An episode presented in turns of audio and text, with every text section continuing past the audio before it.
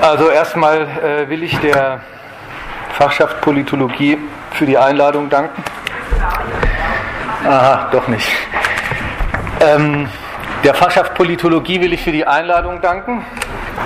Im Namen der Redaktion Gegenstandpunkt, dass äh, sie uns heute ermöglicht, mal unsere Sicht der Dinge zu diesem Atomstreit in Sachen. Ja, weiß ich nicht. Kann man das? Aha. Ja, hier. Kannst du das lauter machen? Dann rede ich einfach so ein bisschen lauter. Bin ich jetzt zu verstehen? Ja. Gut. Bevor ich anfange, zwei Hinweise. Der eine betrifft eine getrennt von der Veranstaltung heute hier an der Uni bestehende dauerhafte Möglichkeit zur politischen Diskussion.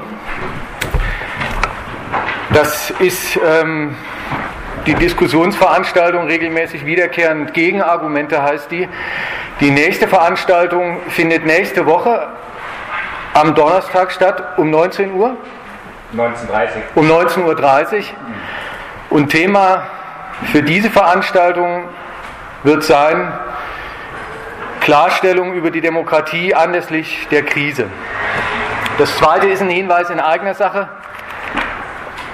Eigentlich sollte die Veranstaltung auch dazu dienen, das neue Heft des Gegenstandpunkts möglichst zahlreich abzuverkaufen. Das ist jetzt äh, leider nicht möglich, weil wir wieder mal zu lange gebraucht haben.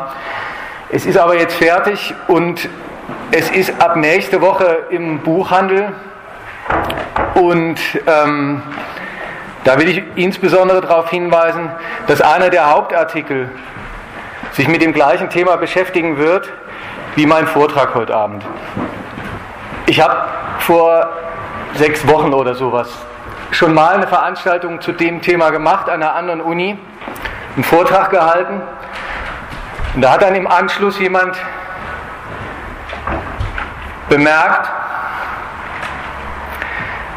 dass ich mich über die USA wesentlich mehr und in seinen Augen wesentlich kritischer verbreitet habe als über den Iran und das fand er total ungerecht, weil er meinte, dass der Iran mindestens genauso viel Schuld an der Eskalation dieses Konflikts, an der Eskalation dieses Streits bis hin zu einer allseits beschworenen Kriegsgefahr hat, wie die USA.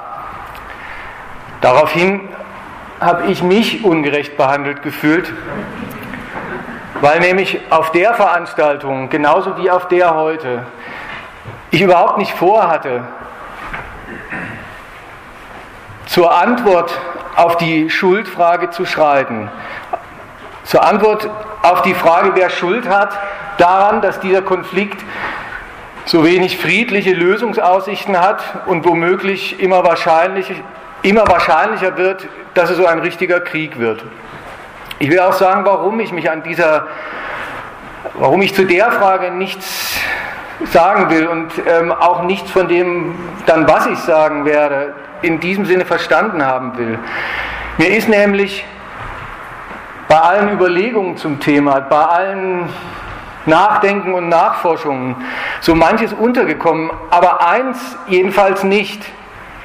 Ein neben oder über den gegensätzlichen Interessen, den gegensätzlich agierenden Interessenten, den konfligierenden Ansprüchen befindlicher Konsens darüber, dass das eigentlich doch keiner wollen kann irgendwie so ein geteilter Maßstab, dass friedliche Lösung allemal besser ist als Krieg, Konfliktvermeidung besser als Eskalation. Diesen Standpunkt gibt es nicht. Und deswegen ist es extrem unsachlich, das, was die, was die beteiligten Subjekte tun, wenn sie aus vollem Herzen und mit der größten Anstrengung an, an, an Material und an Geld ihre Gewaltmittel gegeneinander auffahren, das daran zu messen, wie sehr da eigentlich wer schuld daran ist, dass das eintritt, was dann doch irgendwie doch eigentlich keiner wollen kann. Was mir aber untergekommen ist, und gerade auch bei diesem Menschen, der dann diese Frage gestellt hat, das ist das einzig plausible Motiv, überhaupt diese Frage zu stellen. Es besteht nämlich darin, dass das überhaupt keine Frage ist, weil die Antwort vorher feststeht und vollständig in eins fällt mit dem Feindbild, was man ganz getrennt schon hat. Der war sich total sicher, bevor er auf diesen Vortrag gegangen ist, dass er den Iran, warum auch immer, für einen schändlichen Staat hält. Und dann wollte er sich das abhören und hat es nicht gekriegt, dass der dann auch schuld an dieser schlimmen Lage ist. Also, daran beteilige ich mich nicht und soll halt keiner erwarten. Und dann braucht nämlich auch keiner enttäuscht zu sein. Stattdessen, wie in der Ankündigung wir das geschrieben haben, ein paar Versuche einer Antwort auf die Frage, was eigentlich so unhaltbar sein soll oder unhaltbar ist, vom Standpunkt der maßgeblichen Subjekte an dem Atomprogramm oder an dem Atomwaffenprogramm Irans. Am maßgeblichsten Auskunft können darüber die Führer der Weltmacht USA selber geben. Und ich beziehe mich jetzt im Weiteren auf ein paar Auskünfte, die Präsident Obama in einer Rede vom März gegeben hat. Da hat er nochmal bekräftigt, dass das für die USA nicht hinnehmbar ist, dass der Iran in Besitz einer Atomwaffe kommt. Er hat geschrieben, er hat gesagt, das war eine Rede vor dieser israelischen Lobbyorganisation APEC, Irans Führer sollten begreifen, dass ich keine Politik der Eindämmung verfolge. Meine Politik soll verhindern, dass Iran eine nukleare Bewaffnung erlangt. Und wie ich im Verlauf meiner Präsidentschaft immer wieder klargestellt habe, werde ich nicht zögern, Gewalt anzuwenden, wenn dies notwendig ist, die Vereinigten Staaten und ihre Interessen zu verteidigen. Mit der Frage, warum auf keinen Fall Eindämmung und auf jeden Fall Verhinderung, hat er einen auch nicht allein gelassen. An einer anderen Stelle in dieser Rede hat er dann begründet, ich zitiere ihn wieder, tatsächlich, tatsächlich hat die gesamte Welt ein Interesse daran, Iran am Zugang zu Nuklearwaffen zu hindern. Ein nuklear bewaffneter Iran würde das Non-Proliferationsregime unterminieren, für dessen Aufbau wir so viel getan haben. Es existiert das Risiko, dass iranische Nuklearwaffen in die Hände von Terrororganisationen fallen könnten.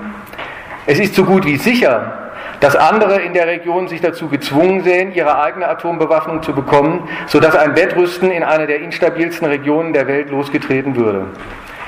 Die Atombombe würde das iranische Regime ermutigen, das seine eigene Bevölkerung brutal behandelt. Und es würde seine Verbündeten und Helfer ermutigen, die vom Mittelmeer bis nach Südwestasien Terroranschläge ausgeführt haben. Also das, das sind jetzt die gültigen Auskünfte des amerikanischen Präsidenten dazu. In der Ankündigung steht, wir widmen uns unvoreingenommen der Frage. Also bin ich jetzt ganz unvoreingenommen und nehme das, was er gesagt hat, zum Leitfaden meiner Ausführungen jetzt. Ich will es kurz zusammenfassen. Er hat vier Punkte genannt. Erstens, es ist kein amerikanisches Interesse, sondern ein internationales. Die ganze Welt, hat er gesagt. Zweitens, die Gefahr bestünde, dass das schöne NPT-Regime unterminiert würde. Dass nämlich drittens das iranische Regime ermutigt würde, zu schlimmen Taten und dass das schlimme Taten sind. Das weiß er deswegen, weil viertens es nach innen hin total brutal gegen die eigene Bevölkerung losgeht und zweitens nach außen hin es ein Pate von Terroristen ist. Diese vier Punkte aus diesem Zitat nehme ich mir in genau umgekehrter Reihenfolge vor und versuche daran zu scheiden, was eigentlich ideologisches Beiwerk ist und was die Sache ist, um die es geht. Also fangen wir von hinten an. Mein erster Punkt. Iran ist ein Unterdrückerstaat, behandelt brutal sein eigenes Volk.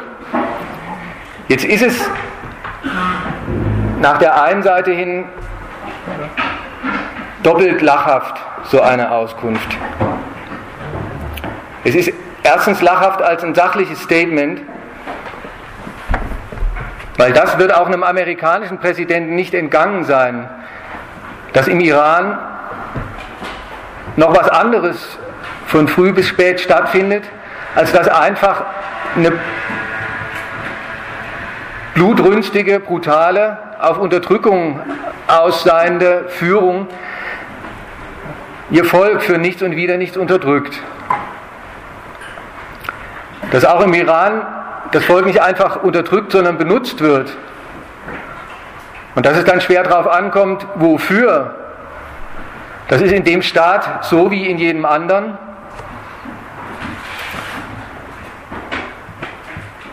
Und es ist auch in der zweiten Hinsicht lachhaft.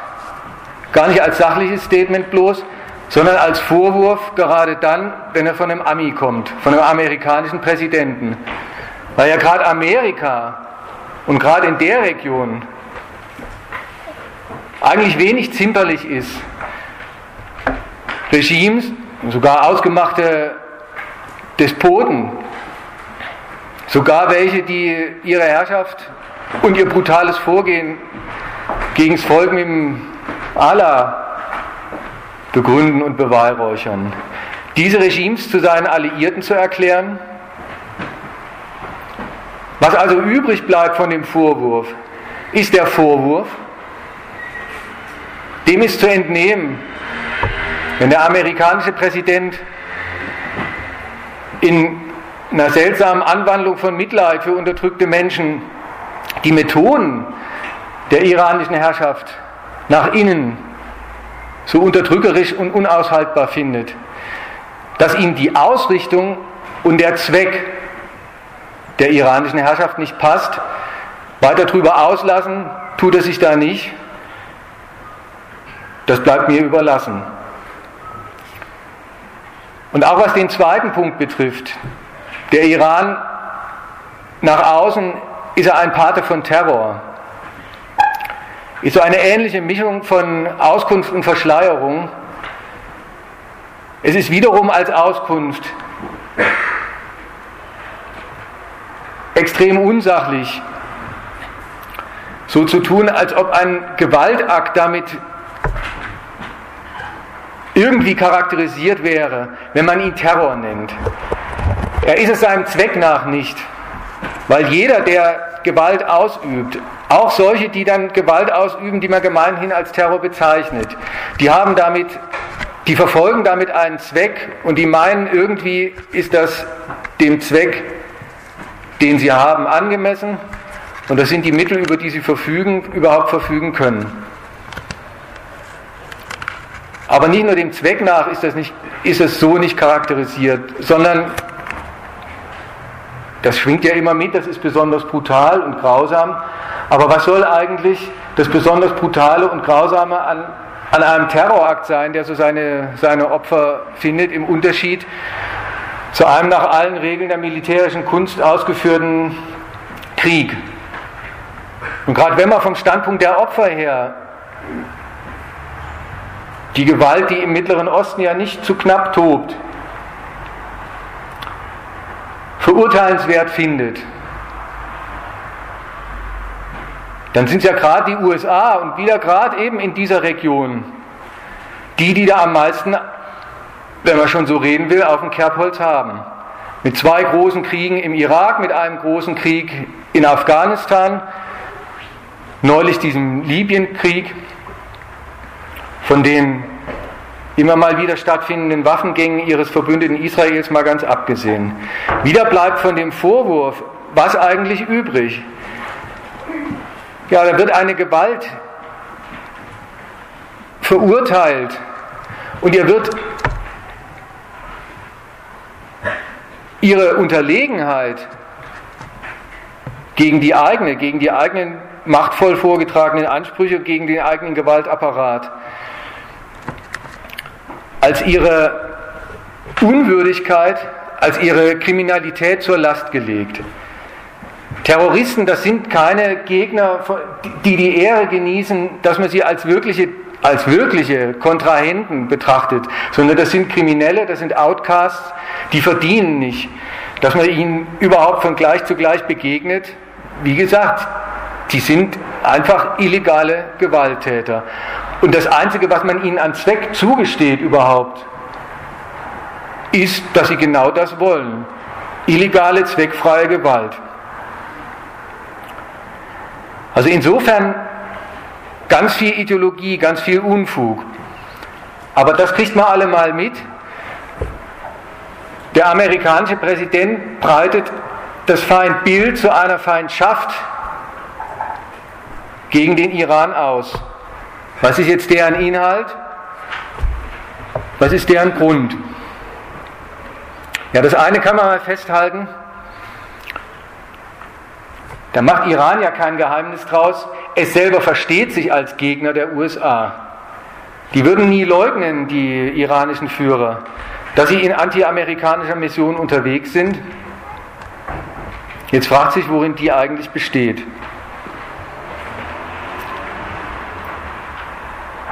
In einem jedenfalls nicht. Iran vergeht sich nicht an dem Heiligtum, dem einzigen, was es wirklich gibt in der Weltpolitik, nämlich, dass der Reichtum, den eine Nation nach innen anhäuft und für den und mit dem sie sich nach außen mit anderen ins Benehmen und in, setzt und in Verkehr tritt, dass der kapitalistischer Art ist. Eigentlich ganz normal tritt der Iran, so man ihn lässt, auf dem Weltmarkt als Ölstaat auf, also als ein Staat, der Öl verkauft und nach Maßgabe dessen, was er dann an Öldollars oder Öl-Euros erlöst, sich das einkauft, was er meint, für seine staatlichen Projekte nötig zu haben und was ihm seine innere Produktion, seine eigene Gesellschaft nicht hergibt. Dieses Grundprinzip hält der Iran ein. Und auch im Innern Irans ist es im Prinzip so, wie heutzutage in jedem anderen Staat auf der Welt, dass das, wovon die Leute leben und überleben, das Abfallprodukt einer Wirtschaft ist, die Geld produziert. Und bei allen Modifikationen, die es im Iran geben mag, ist es auch dort so, dass der Reichtum der Nation nicht in der Wohlfahrt des Volkes, in vielen guten Diensten am und Gütern fürs Volk und seinen Wohlstand gemessen wird, sondern in der ökonomischen Macht der Herrschaft über die Gesellschaft. Insoweit eigentlich alles fast ganz normal. Darin besteht, in einer Abweichung von diesen Prinzipien besteht jedenfalls nicht der Anti-Amerikanismus Irans. Worin besteht er dann? Im Prinzip besteht er darin, dass auf der Grundlage, dass er so wirtschaftet, dass er sich eine Ökonomie zugelegt hat, die das Volk benutzt, die wie jede andere solide moderne Ökonomie das Volk und dessen Wohlstand nicht als Zweck, sondern als Ressource kennt, betrachtet und behandelt. Und der sich auf die Weise, auf der Basis dann auch seinen ökonomischen Verkehr nach außen einrichtet. Dass er auf der Grundlage sagt, das spielt ihm ihm, dem iranischen Staat, Machtmittel ein. Das spielt ihm eine Stärke ein, aufgrund derer und mit der er es sich, sich nicht gefallen lassen muss, sich in eine amerikanisch definierte Weltordnung einzumischen und sich unter die ich nenne es mal, Kompetenz der USA zur Rollenzuweisung unterzuordnen. Was meine ich damit?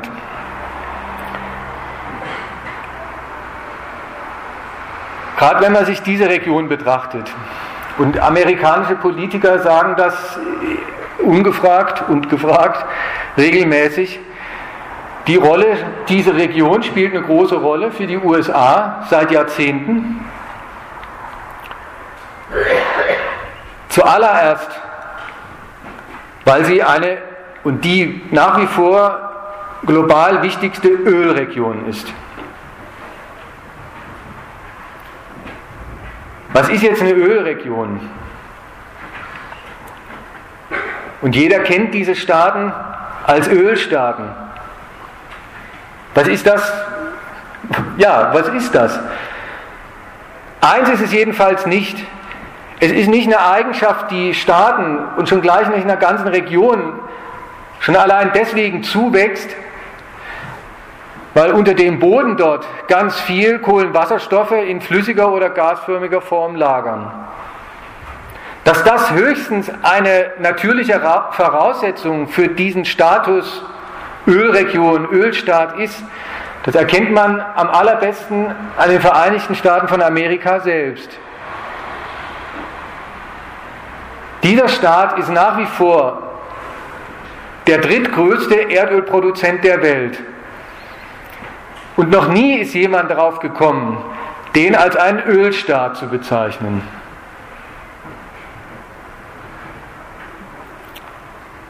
Was ist also, was ist also los, wenn zum Beispiel die Clinton im November hat sie dahingehend eine Rede gehalten, die letzte, die ich mitgekriegt habe in der Frage, da hat sie wieder gesagt, diese Region ist entscheidend wichtig als Energielieferant für den Weltmarkt.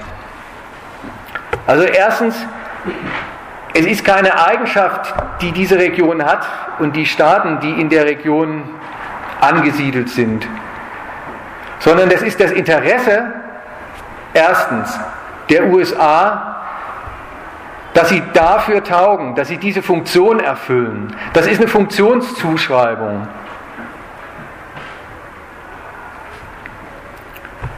Aber das ist überhaupt nur der Anfang. Was sagt nämlich ein amerikanischer Politiker, wenn er sagt, das sind Ölstaaten, wie gesagt, erstens unser Interesse ist, dass die Öl und Gas zuverlässig.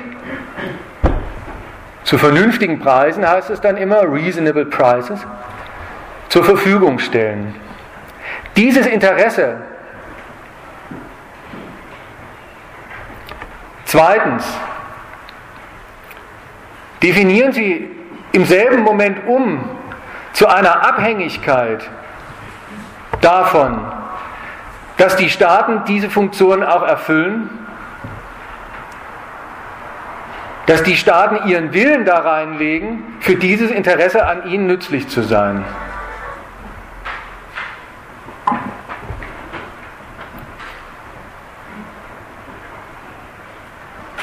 Und drittens, diese Abhängigkeit, als die man jetzt sein Interesse an denen formuliert, verwandelt man nicht etwa in ein Stück, da muss man bescheiden sein, da muss man auf die eingehen. Das macht einen selbst denen verpflichtet. Das verpflichtet einen zur Rücksichtnahme denen gegenüber, wenn man schon von denen abhängig ist. Sondern das gebiert genau umgekehrt ein Anspruch auf Kontrolle. Nämlich Kontrolle von deren Willen.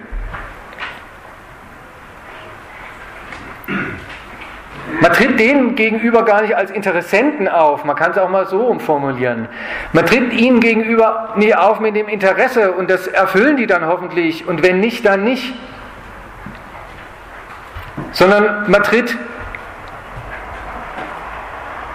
denen gegenüber als Schutzmacht des eigenen Interesses an ihnen auf. Und deswegen ist das eigene Interesse auch dann in dem Moment, wo man als Schutzmacht denen gegenüber, als Garantie macht dafür, dass die ihren Willen so herrichten, dass sie das eigene Interesse erfüllen. In dem Moment ist das Interesse dann eben auch kein Interesse mehr, wo es das Objekt der eigenen Schutzmacht ist, sondern da ist es das Recht, was man denen gegenüber geltend macht. Dieser Dreischritt, man hält an ihnen ein Interesse fest, man definiert das Interesse an ihnen als eine kaum aushaltbare Abhängigkeit von deren Willen und befugt und verpflichtet sich deswegen drittens, dem gegenüber das sicherzustellen, dass die immer dafür taugen, was man ihnen als Rechtsanspruch vorsemmelt. Dieser Dreischritt, der steckt in dem scheinbar harmlosen, immer so lapidar daherkommenden Reden davon, dass es eine Region ist, die für, den weltweiten, für die weltweite Versorgung mit Kohlenwasserstoffen, Gas und Öl vorgesehen ist. Und an der Stelle ist klar, wo also der Zugriff, der Zugriffswille auf das Öl dort verwandelt ist in ein Kontrollinteresse über den Willen der dortigen Souveräne.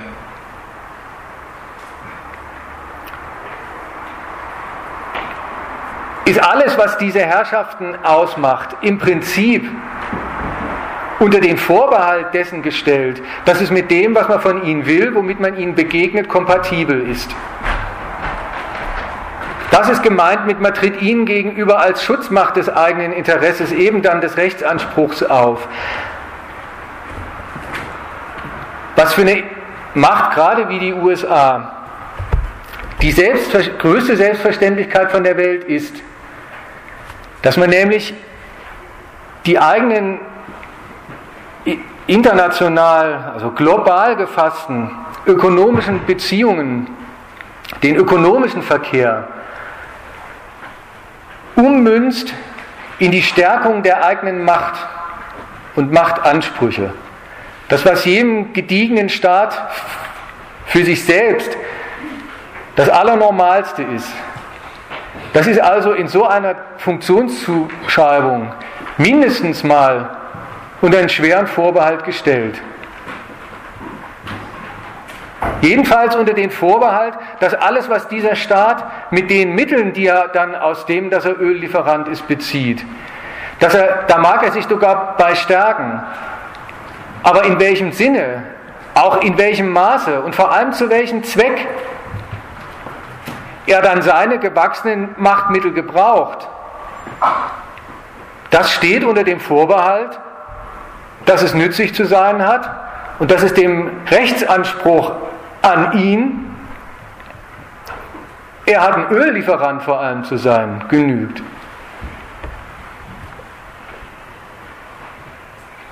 Und damit ist klar, das ist dann der nächste Schritt.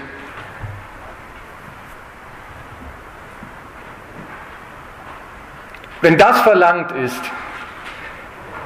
die Anerkennung der eigenen Interessen als, das ist die Bedingung, die Grundlage und eigentlich der durchgehende Kompass für staatliches Handeln dieser hier eben Ölstaaten.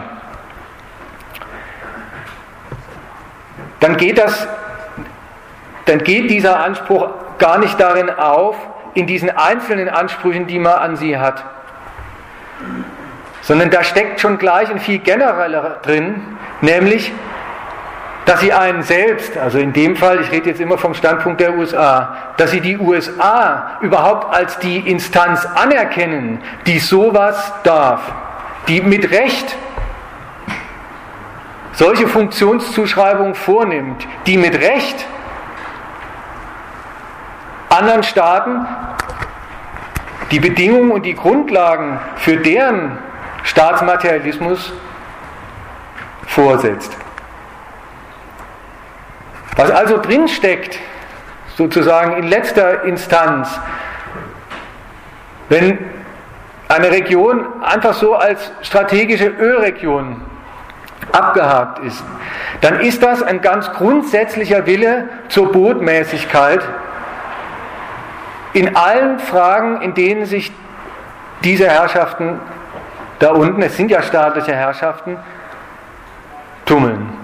Und dann betrifft das im Prinzip alle inneren Fragen und es betrifft erst recht alle Fragen zwischen diesen Staaten dort, die ja auch ihre Händel haben, die ihre Unterordnungs- und Überordnungs- und sonstigen Konkurrenzkämpfe haben.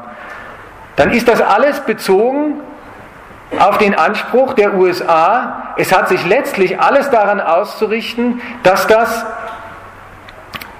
erstens ihnen nutzt und zweitens ganz prinzipiell ihre Ober- und Kontrollhoheit über diese Region anerkennt.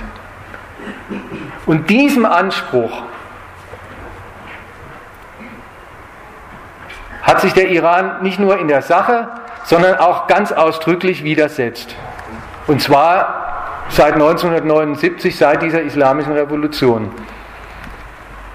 Deswegen habe ich jetzt mich so verbreitet, so ein bisschen ausführlicher, um, um klarzustellen, das ist der Anspruch. Und gemessen an dem ist der Iran eine einzige Zumutung. Der macht nämlich genau das, was ich jetzt geschildert habe, als was eigentlich vom Standpunkt Amerika aus, Amerikas aus überhaupt nicht geht. Er sagt, der Weltölhandel, an dem er gar nicht schlecht beteiligt war und ist, die Mittel, die ihm daraus zufließen, das ist nicht das Zugeständnis dafür, dass er die Oberhoheit Amerikas anerkennt, sondern umgekehrt, für ihn sollen das die Mittel sein, sich aus dieser Kontrollhoheit Amerikas über sein Tun, über den Gebrauch seiner Souveränität zu emanzipieren.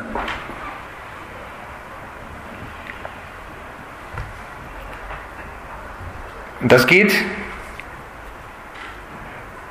so durchgehend durch alle Betätigungsfelder der iranischen Souveränität des iranischen Staats, wie umgekehrt eigentlich die Amerikaner Botmäßigkeit durchgehend durch alle Felder staatlichen Gewaltgebrauchs beanspruchen. Das fängt beim Ölhandel an. Erstens, wofür er die Gelder gebraucht, Das macht er nicht abhängig davon, ob die USA das gut oder schlecht finden. Sogar auch, welche Handelspartner er sich für das Gut sucht, welche Art von Beziehungen er knüpft. Jetzt erstmal rein ökonomischer Natur. Mit wem? Macht er nicht von Amerika abhängig. Und wenn die USA zum Beispiel einen Staat wie Syrien unter Boykott stellen, dann ist das für Iran kein Grund, mit dem wirtschaftliche Beziehungen abzubrechen. In letzter Zeit macht der Iran sich sogar anheischig, das Geld, in dem er sein Öl handelt, vom amerikanischen, vom Dollar weg, woanders hin zu bewegen. Und das ist schon ein ziemlicher Angriff auf das, wie die Amerikaner auch den Ölmarkt definieren als, der untersteht doch letztlich ihrer Kontrollgewalt und ihrer Richtlinienkompetenz. Das betrifft also dieses, sie gehen ausdrücklich gegen die amerikanischen Vorherrschaftsansprüche erstmal in der Region vor. Das betrifft dann auch die politischen Beziehungen, die sie knüpfen, die Bündnisse, die sie knüpfen. Und das weiß man ja, das wird ihnen ja auch immer vorgeworfen. Mit Vorliebe unterhält der Iran hervorragende Beziehungen zu anderen Gegnern amerikanischer Ordnungsvorstellungen. Syrien ist jetzt ein prominenter Fall, aber auch diese anti-israelischen Palästinenserfraktionen, die Hamas oder diese militanten Libanesen von Hisbollah und auch über die Region hinaus unterhält der Iran ein Netzwerk mit lauter, mit lauter staatlichen, auch nichtstaatlichen ähm, Akteuren, die allesamt sich diesem von mir geschilderten Weltmachtsanspruch der USA nach Kräften widersetzen. Ein anderer wichtiger Punkt, was dieses Emanzipationsstreben und die, wie gesagt, dieses ausdrücklich anti-amerikanische, gar nicht verhohlene Emanzipationsstreben Irans anbelangt, das ist, dass sie auch in Sachen Emanzipation vom Öl durch nukleare Technologie sich keinen Vorgaben der USA zu beugen gedenken, sondern als Unterzeichnerstaat dieses NPT, des Nichtverbreitungsvertrages, einfach darauf beharren, das ist unser gutes Recht, alle Formen der friedlichen Nutzung der Nukleartechnologie anzuwenden, zu erforschen, zu betreiben, zu benutzen.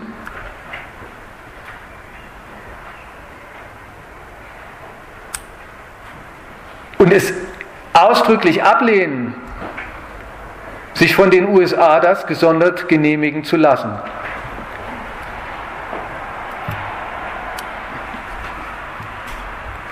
An der Stelle mal, da hat man schon mal eine Erklärung dafür, warum das großzügige Angebot, was es neulich mal gegeben hat, wenn es denn ernst gemeint wäre, was die USA dem Iran unterbreitet haben, wir könnten euch die 5% Anreicherung erlauben,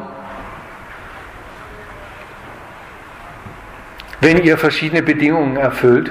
Warum das vom Standpunkt Irans überhaupt kein Angebot ist. Der steht nämlich auf dem Standpunkt, den ich eben kurz charakterisiert habe. Wir müssen uns das nicht erlauben lassen. Die dürfen uns nämlich gar nicht verbieten. Wo kommen wir denn dahin, so ungefähr? Das ist unser gutes Recht.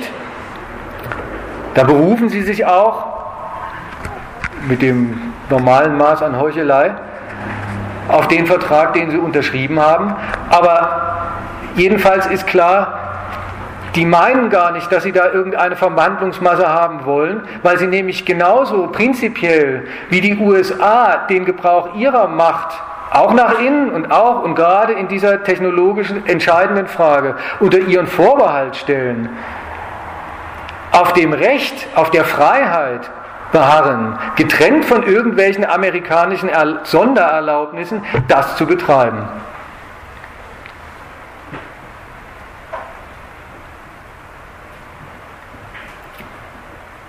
Und erst recht gilt das natürlich, dieses Emanzipationsstreben des Iran, dieses, wo wir können, widersprechen wir diesem Anspruch der USA, den Gebrauch unserer Macht und die Mittel unserer Macht unter Vorbehalt zu stellen. Erst recht gilt das natürlich auf dem Gebiet, wo es unmittelbar um die Macht- und Gewaltmittel geht, nämlich die der militärischen Art. Und auch da ist ähm, auch das äh, kann man schön an dieser Diplomatie sich klar machen. Oder so kann man sie sich dann klar machen.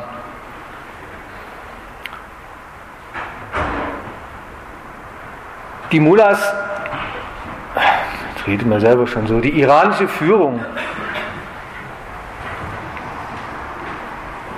die lehnt es ab, nachzuweisen, dass sie bestimmte Waffen nicht hat, eben diese oder nicht nach der nicht nach dem nicht nach der Nuklearwaffe strebt. Abgesehen davon, dass sie es gar nicht beweisen kann, dazu komme ich später. Aber ist es auch da ihr Standpunkt? Der sich immer in, der, in dem Verweis auf diese Fatwa, diese religiöse, diesen religiösen Rechtsspruch von dem alten Khomeini und jetzt von dem Khamenei bezieht. Wir lassen uns die, und im Prinzip lautet der Standpunkt, wir lassen uns die Bombe nicht verbieten. Wir wollen sie nicht haben. Aber wenn wir sie nicht haben wollen, wenn wir, die, wenn wir auf die verzichten, dann nicht, weil das eine Vorschrift ist, die wir uns von Amerika machen lassen. Also ein Staat, der versucht, so durchgehend wie möglich, so umfassend wie möglich, sich dem Zugriff amerikanischer Weltmacht auf ihn zu entziehen. Der Staat mit dieser Raison und mit dem dazu passenden Überbau einer, einer, einer religiösen Sittlichkeit, von der dieser Staat geprägt sei und ähm, weswegen der oberste weltliche Führer zugleich der oberste geistliche Führer ist. Dieser Staat ist also mit seinem Anti-Amerikanismus sowieso schon eine Zumutung für die USA. Er ist sie umso mehr, als er sich jetzt schon seit, man muss mal rechnen, 79, 43 Jahren, ist das richtig? Ja? 33? Uiuiui. Das durchhält und nicht einfach nur durchhält,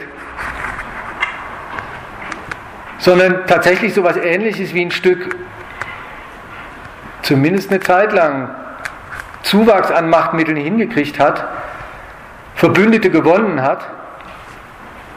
Und manchmal kommt sogar ein Ami-Präsident nicht umhin, zuzugestehen, dass ihm das viel zu viel Erfolg ist.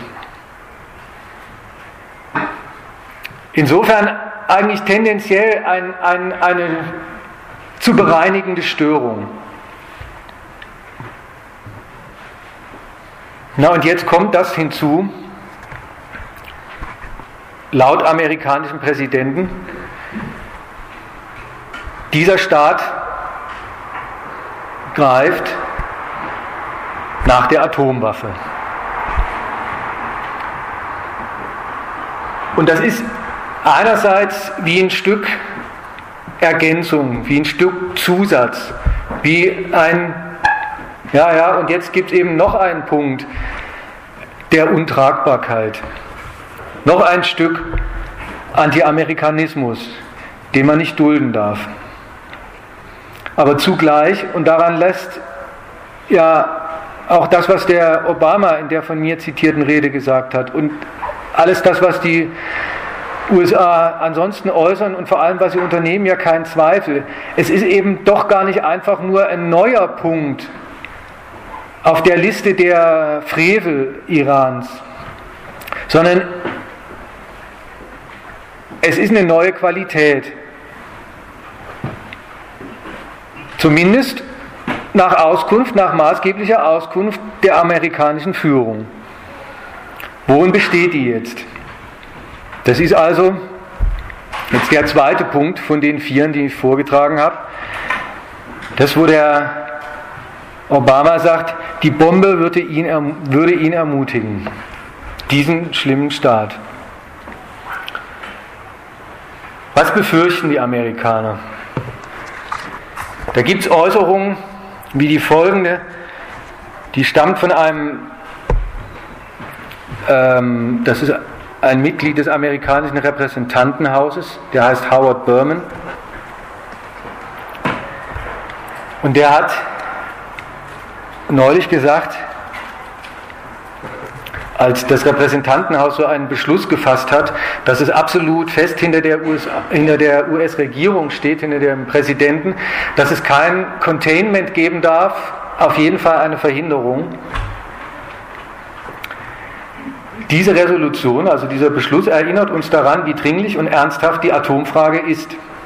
Und daher senden wir, da das Fenster sich jetzt schließt, da meint er das Fenster der Gelegenheit, the window of opportunity, also der Zeitrahmen, der noch bleibt, zuzuschlagen und eine iranische Atombewaffnung vor deren Fertigstellung zu verhindern.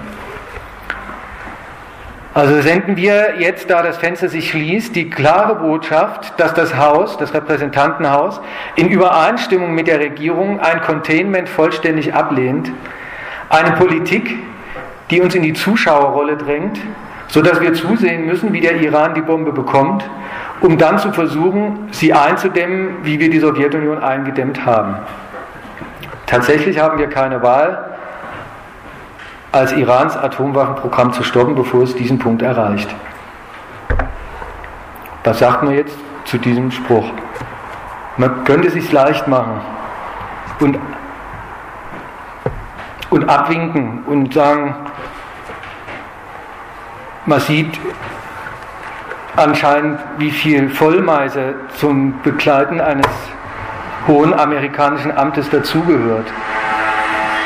Denn immerhin er verweist auf die mögliche Verfügung dieser total umzingelten, mit ihrem politischen, auch ökonomischen Bestand inzwischen ja schon ganz gut kämpfenden, dieser Mittelmacht Iran. Und vergleicht das allen Ernstes mit der Situation, als die Sowjetunion mit ihrem gigantischen Atomarsenal die USA tatsächlich daran gehindert haben, 45 Jahre lang, also von 1945 bis 1990, zu einer kriegerischen Endlösung des Kommunismusproblems auf der Welt zu schreiten. Die USA haben 45 Jahre lang immer wieder neue Anläufe unternommen, mit immer neuen Sorten von und immer neuen auch Massen an Atombewaffnung, immer neuen Szenarien, immer neuen Nukleardoktrinen, angefangen von der Doktrin der massiven Vergeltung, dann nachher der Flexible Response und so weiter, zum Schluss mit dem Ronald Reagan SDI-Programm bis zum Schluss 45 Jahre lang versucht, so einen atomaren Weltkrieg gegen die Sowjetunion führbar zu machen.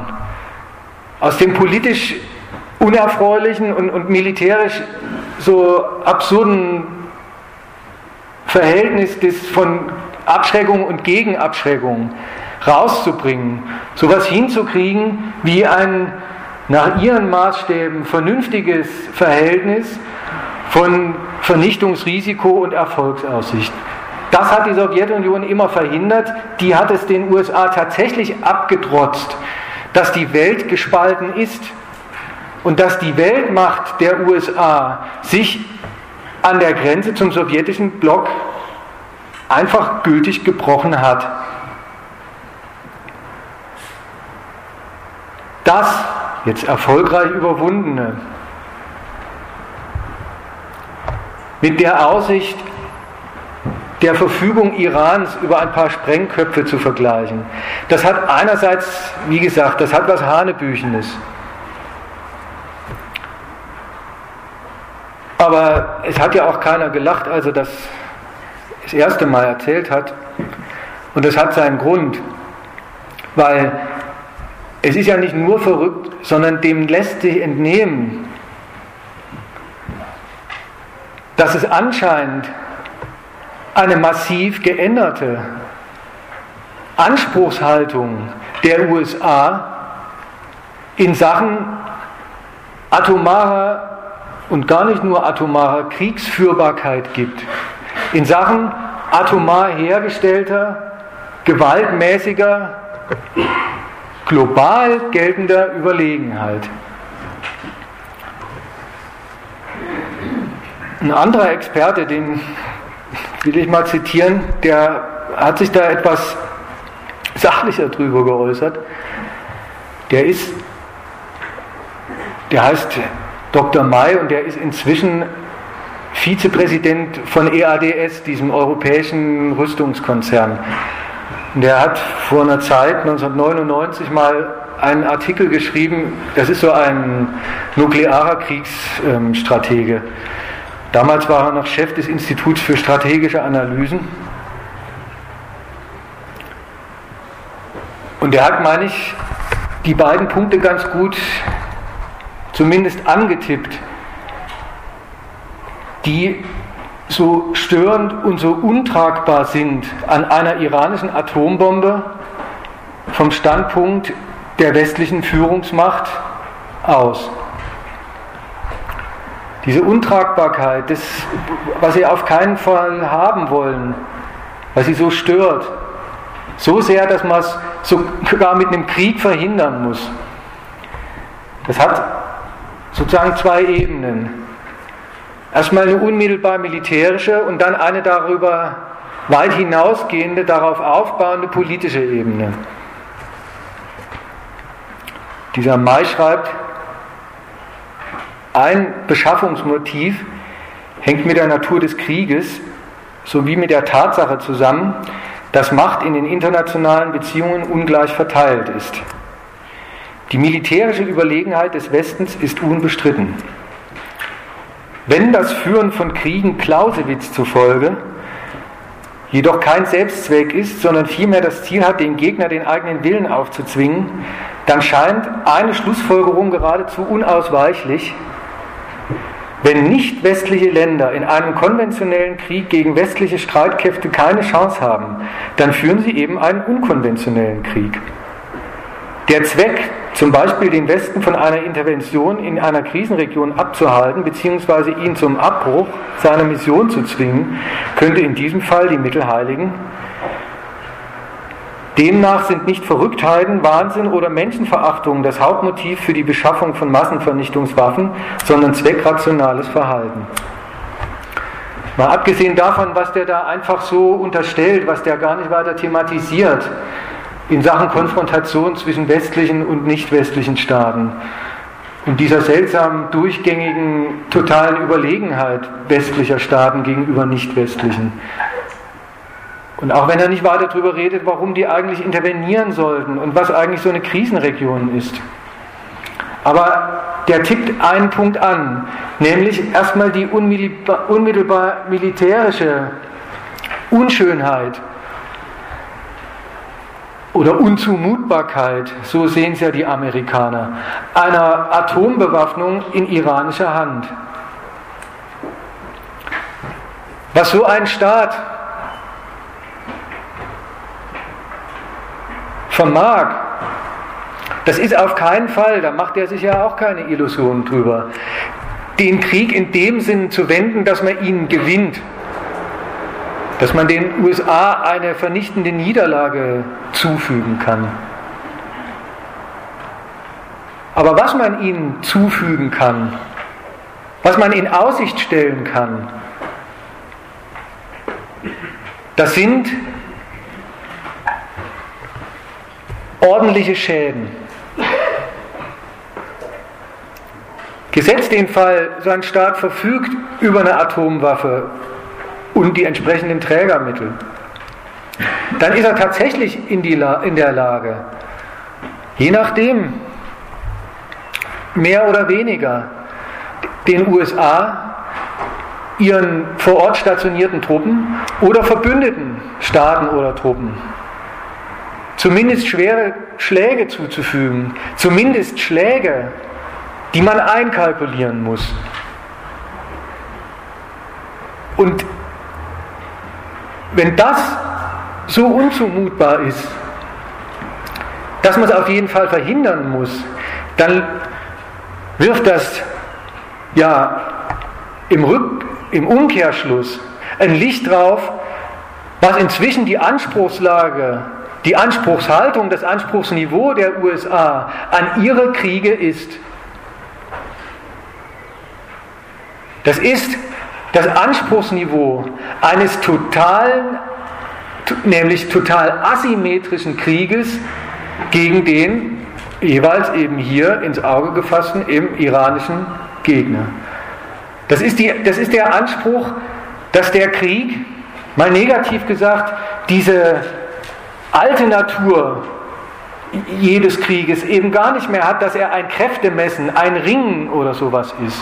Weil von vornherein erstens gar nicht nur feststeht, wer ihn gewinnt, sondern die Überlegenheit so weit geht, dass die überlegene amerikanische Gewalt es zu jedem Zeitpunkt des Krieges vermag, ganz frei, ganz zwanglos, das Kontinuum ihrer Gewaltmittel von klein nach groß, von Low Intensity Warfare, noch nicht mal ganz erklärt vielleicht, inoffiziell, über alle Zwischenstufen dann bis hin vielleicht zum totalen Bombenkrieg zu entfalten.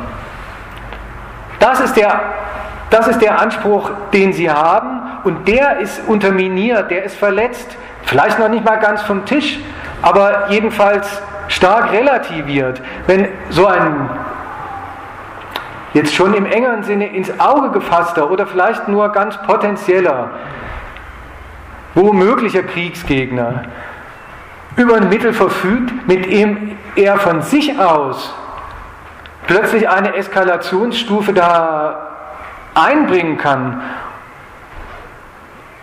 und Gegenmaßnahmen, Gegenmittel erzwingt.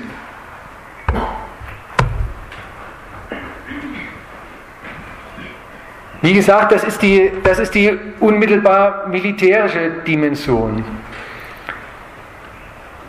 Und was darüber hinausgehen, vielleicht muss man sogar sagen, was das eigentlich Störende aber ist, das ist der von den Amerikanern schon antizipierte.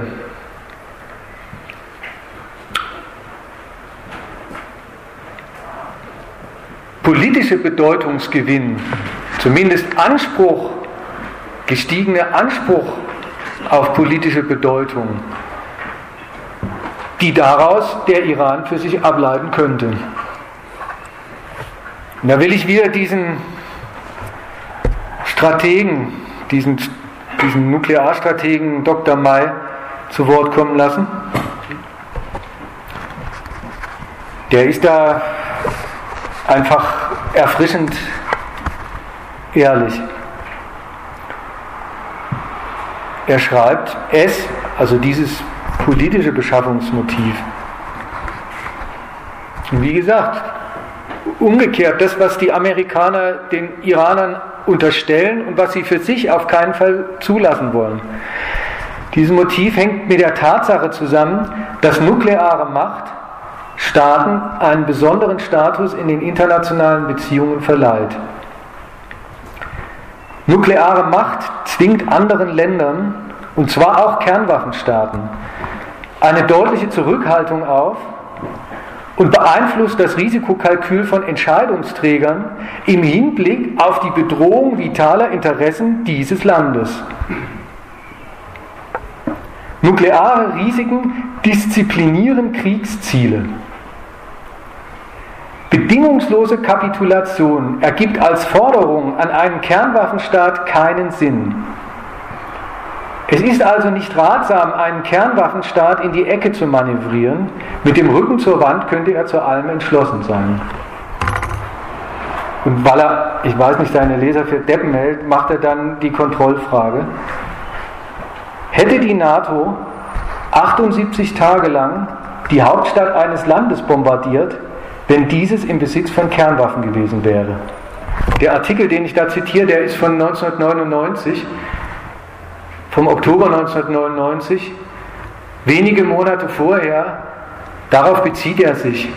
Haben die USA zusammen mit ihren NATO-Alliierten einen 78 Tage langen fröhlichen Luftkriegterror über Serbien und der Hauptstadt Belgrad entfaltet.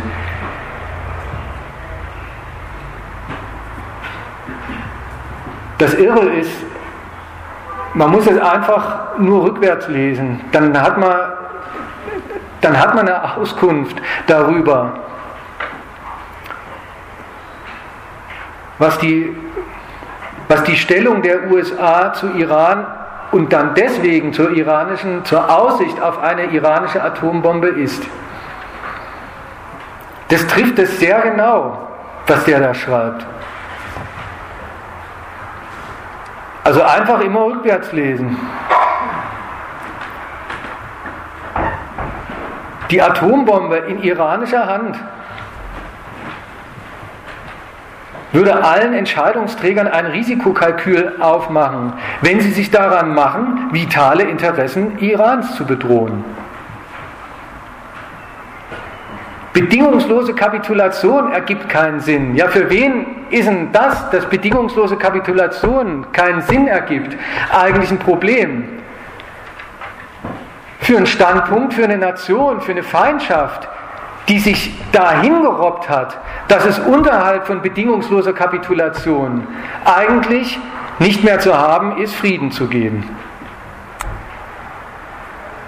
Ja, hätte man 78 Tage lang die Hauptstadt eines, ja, 78 Tage lang die Hauptstadt Teheran bombardieren, wenn die Möglichkeit besteht, dass der eine Atombombe hat.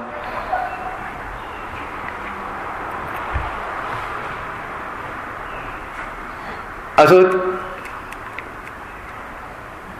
was gemeint ist und was der am Anfang von diesem, was ich hier zitiert habe, anspricht. Dieses, dass man überhaupt sich nicht alles herausnehmen kann, dass man nicht jede Kriegsfreiheit hat, dass man nicht ohne das Risiko auch nur geringster eigener Verluste auf bedingungslose Kapitulation marschieren kann. Wenn das nicht zu haben ist, dann setzen die das gleich mit und womöglich muss man dann gar nicht einfach nur kriegsimmanent kalkulieren, kriegsimmanent Zugeständnisse machen, sondern womöglich muss man schon vor dem Krieg, außerhalb, ihm politische Zugeständnisse machen. Und das ist, ja, das ist ja seinerseits dann eine Auskunft darüber, wie wenig die USA anscheinend gewillt sind, mit dem Iran auch nur noch annähernd sowas hinkriegen zu wollen, wie dieses Stück Normalität zwischenstaatlicher Gegensätze, dass man tatsächlich anderen auch nur irgendwie ein Minimum an Zugeständnissen machen muss, dass man nicht einfach über alles hinweggehen kann, was der sogar als vitale Interessen für sich beansprucht. Man kann also, ich habe es jetzt so rumgemacht, die Untragbarkeit der iranischen Atombombe aus dem zu erklären, wie sehr die USA sowieso schon den Iran für eine einzige Zumutung halten. Aber das Umgekehrte gilt genauso. Aus dem, wie wenig sie bereit sind, die iranische Atombombe irgendwie hinzunehmen, lässt sich schlussfolgern, wie groß die Feindschaft, wie fundamental und fundamentalistisch die Feindschaft ist, die die USA gegenüber dem Iran praktizieren, wie unversöhnlich der Standpunkt ist. Und das zusammengenommen mit dem totalen Überlegenheitsanspruch, mit dem sie sich ja seit einer Weile rumtreiben und mit dem sie zum Beispiel den Libyenkrieg geführt haben, den sie ja auch als, inzwischen als, einen neuen, als eine neue Blaupause nehmen, ohne eigene Verluste, sogar mit geringerem Einsatz von, von, von, eigenen, von eigenen Truppen einen Regime-Change durchführen. Ja, gemessen daran ist es, ist es unhaltbar, dass der Iran plötzlich in die Lage kommt, sich zur Wehr zu setzen.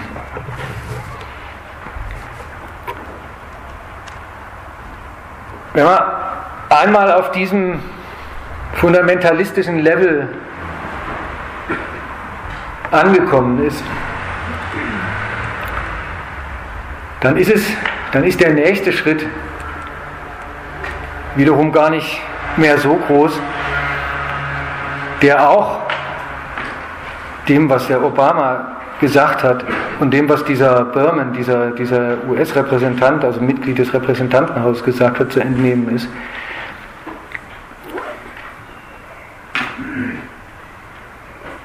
Dann ist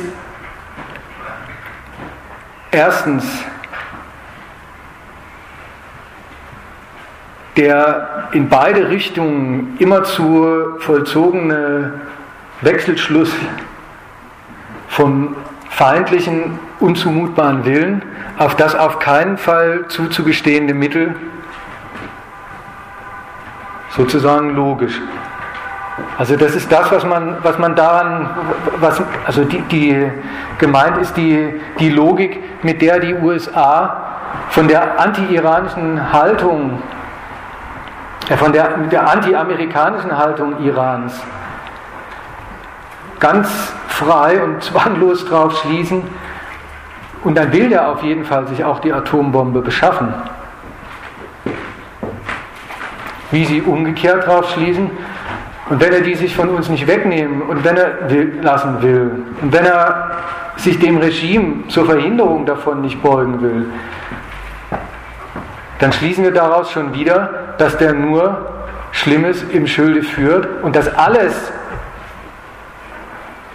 Nämlich erstmal alles Misstrauen und zweitens alles, was man daraus folgen lässt, gegen den erstens notwendig und zweitens zutiefst berechtigt ist.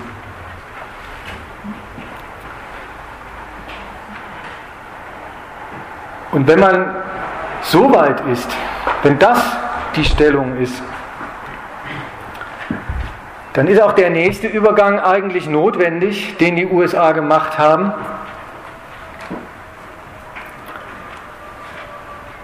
Und der eigentlich dieses,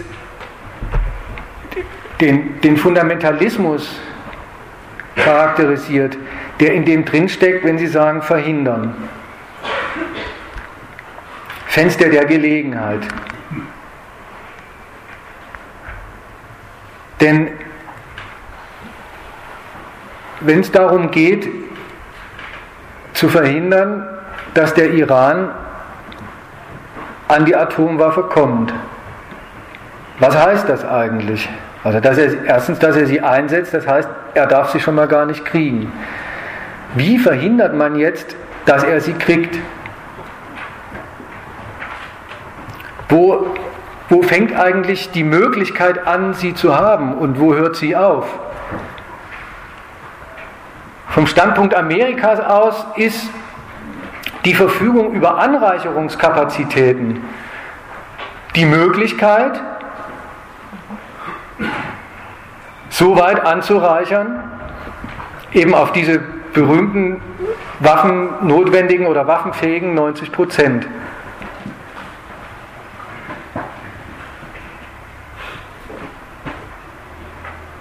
Jetzt die die, die, die bloßen Anreicherungskapazitäten, auch wenn sie noch gar nicht bei 90 Prozent sind, aber dass sie welche haben, ist ja immerhin die Möglichkeit, sie dahin weiterzuentwickeln, dass sie mal auf 90 Prozent Anreicherungsfähigkeit kommen.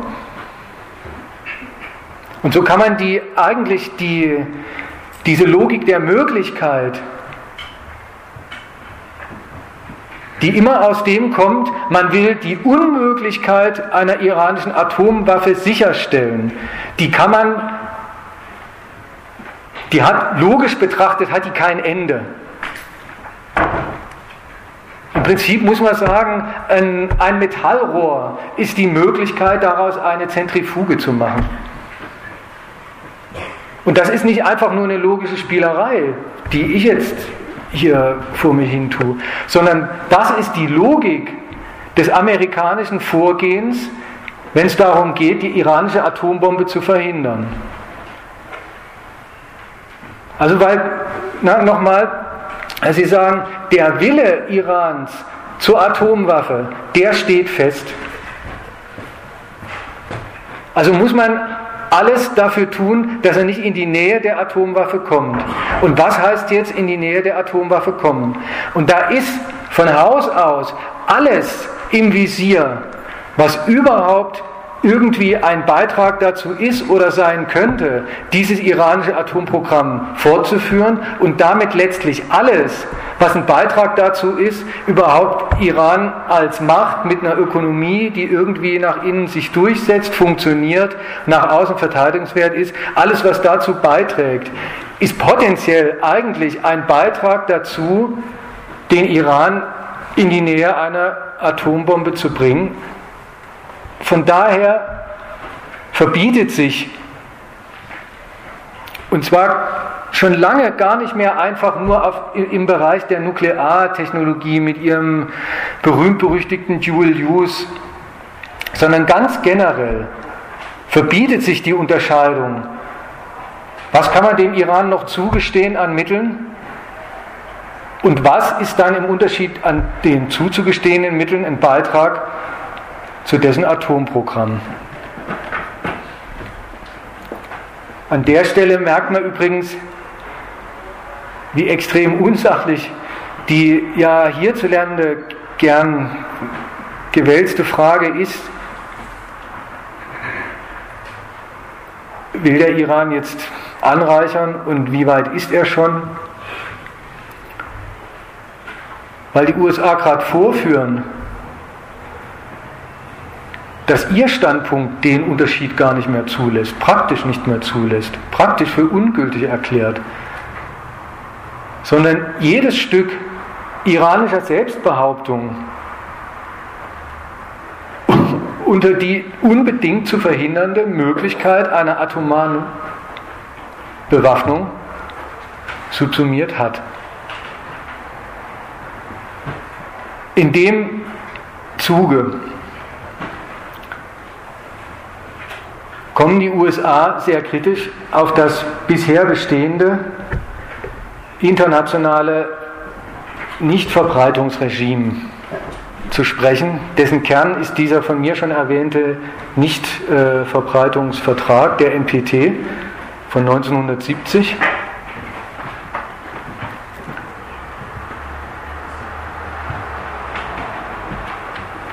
Und das hat einerseits den Grund,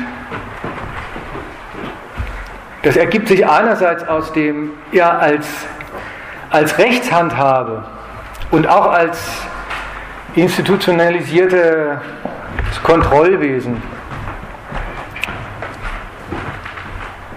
eignet er sich nicht für die Umsetzung des Standpunkts, zu dem Sie sich inzwischen vorgearbeitet haben. Der NPT-Vertrag in seiner alten und aber nach wie vor gültigen Form, der macht nämlich genau die Unterscheidung. Darin besteht oder bestand überhaupt sein, sein, sein politischer Sinn. Der macht genau die Unterscheidung, die die USA jetzt im Falle Irans nicht mehr zulassen wollen für nicht zulässig und nicht machbar halten und erklären. Nämlich die Logik des NPT-Vertrages ist widersprüchlich genug, die Lizenz zu atomarer Technologie unter der Bedingung, dass man auf atomare Bewaffnung verzichtet. Oder umgekehrt von den Initiatoren, den amerikanischen Initiatoren aus, war es ja genau das Umgekehrte.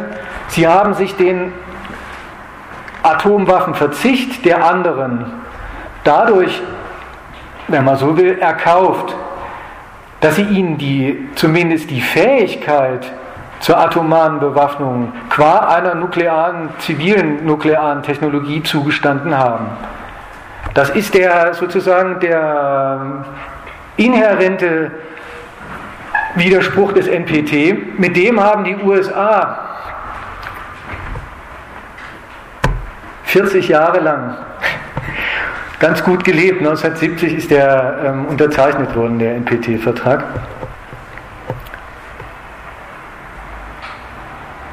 Das halten Sie jetzt für einen Webfehler, den Sie nicht mehr aushalten wollen.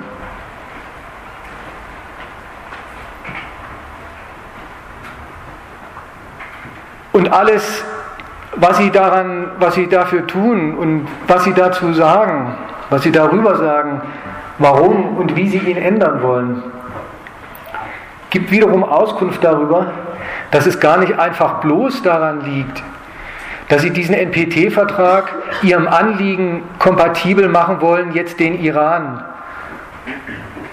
endgültig und eigentlich auf alle Ewigkeit nukleartechnologisch zu enteignen sondern man merkt, das berührt ein viel eine viel weitergehende Unzufriedenheit der USA mit dem weiter, nicht, weiter, nicht Verbreitungsregime, mit dem NPT-Regime. Und das ist der dritte Punkt aus diesem Obama-Zitat, also jetzt der dritte Punkt in meiner Gliederung. Was ist eigentlich an diesem Fall oder was ist an dem Vorgehen gegen Iran, an der Unduldsamkeit der USA und an dem, wie sie in dem Zuge auch alle möglichen Instanzen, Institutionen und, und äh, rechtlichen Regelungen des weltweiten NPT-Regimes verändern wollen. Was ist das Moment dessen, das über den Iran weit hinausgeht? Das steckt eigentlich, das ist eigentlich kein großes Geheimnis mehr, das steckt in dem drin, was ich vorhin versucht habe zu erläutern, was an so einer iranischen Atombombe stört. Weil dieser Anspruch der totalen kriegsmäßigen Asymmetrie Der damit verbundene politische Anspruch der USA, keinerlei, also den politischen Ambitionen anderer Staaten, keinerlei Zugeständnisse machen zu müssen, die sie nicht von sich aus machen wollen. Für diesen Anspruch ist der Iran zwar ein besonders ärgerlicher, besonders äh, unangenehmer Fall, aber der ist doch von Haus aus global. Das ist doch ganz generell eine für eine Weltmacht USA unzumutbare Aussicht, dass Staaten, die bis jetzt noch keine Atomwaffe haben, die Möglichkeit erlangen, sich eine zu beschaffen. Vom Standpunkt der USA aus sowieso, warum sollten sie das tun? Wenn überhaupt, und das ist jetzt keine Paranoia, sondern das ist, das ist der, der notwendige Standpunkt einer, einer Weltmacht.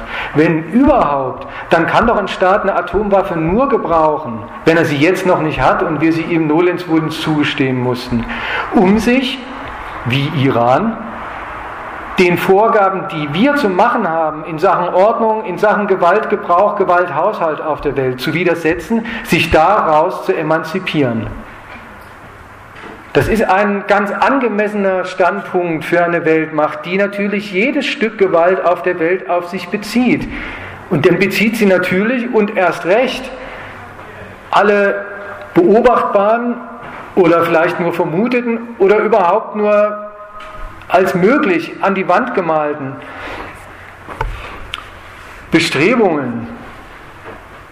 sich atomar zu bewaffnen auf sich und dann bleibt nur das übrig. Die muss man verhindern, weil wenn, dann sind sie gegen uns und gegen unsere Kontrollhoheit, was Gewalt anbelangt, auf der Welt gerichtet.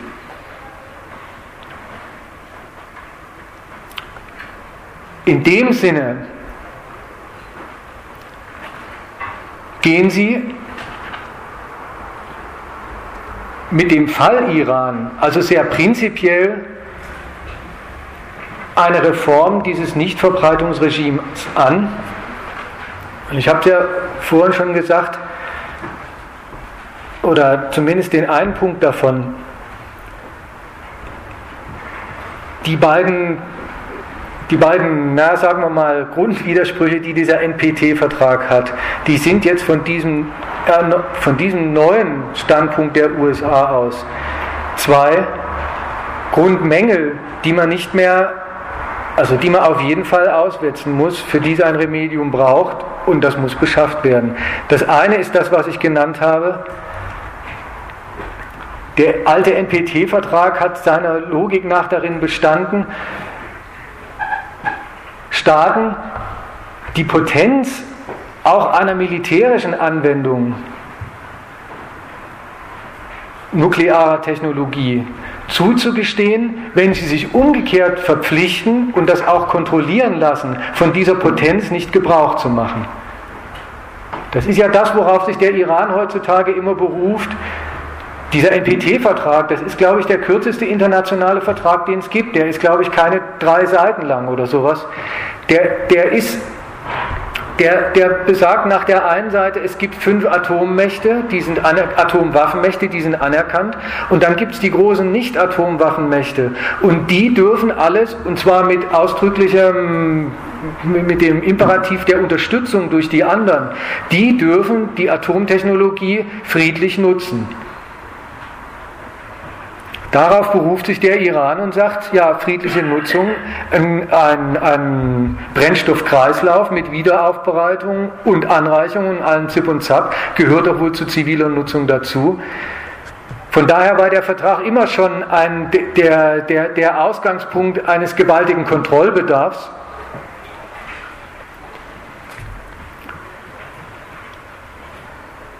Und zwar einer Sorte Kontrolle, von der die USA sagen, die handelt man sich ein, die, der, der, Kontrollbedarf ist überhaupt nicht zu befriedigen, weil er gerade weil er gerade einsteigt mit diesem grundsätzlichen Zugeständnis und das darf man nicht machen.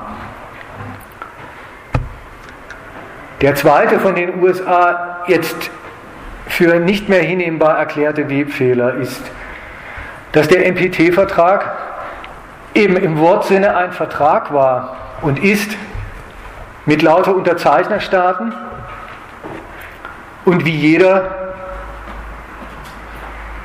seriöse Mietvertrag ist der mit dreimonatiger Kündigungsfrist, ohne Angaben von Gründen, glaube ich sogar, kündbar. Also der beruht auf und war gemünzt auf die Freiwilligkeit der Unterzeichner.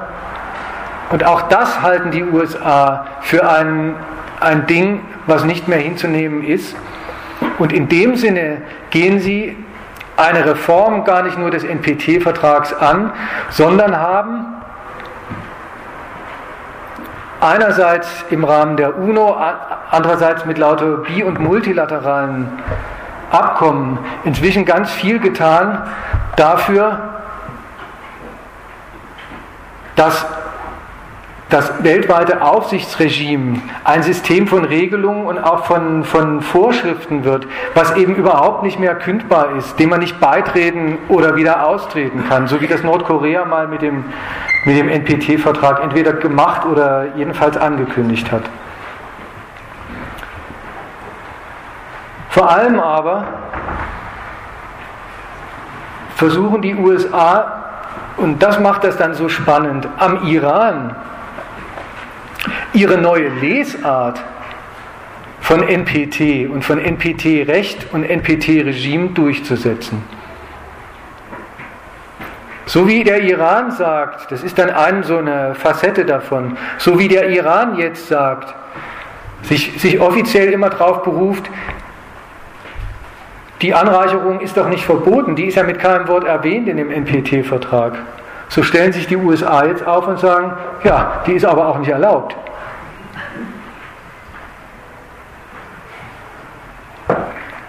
Und versuchen also, eigentlich den, die, den neuen Geist, den neuen, ihren verschärften Kontroll- und Rechtsanspruch dadurch einzuführen, dass sie immer schon so tun, als ob er gelte, als ob er in den alten irgendwie, als ob er in den alten Regelungen schon enthalten wäre.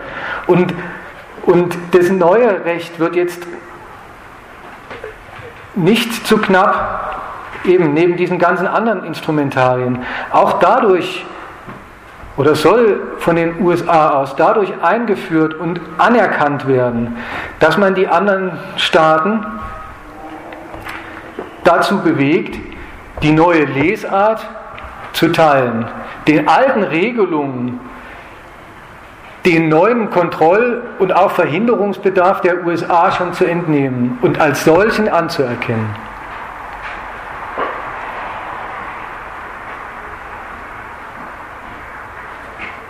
Also gehen Sie gegen den Iran vor und versuchen also immer, Ihr gesamtes Vorgehen gegen den Iran diesem Doppelzweck zu widmen und zu unterwerfen, dafür soll es taugen.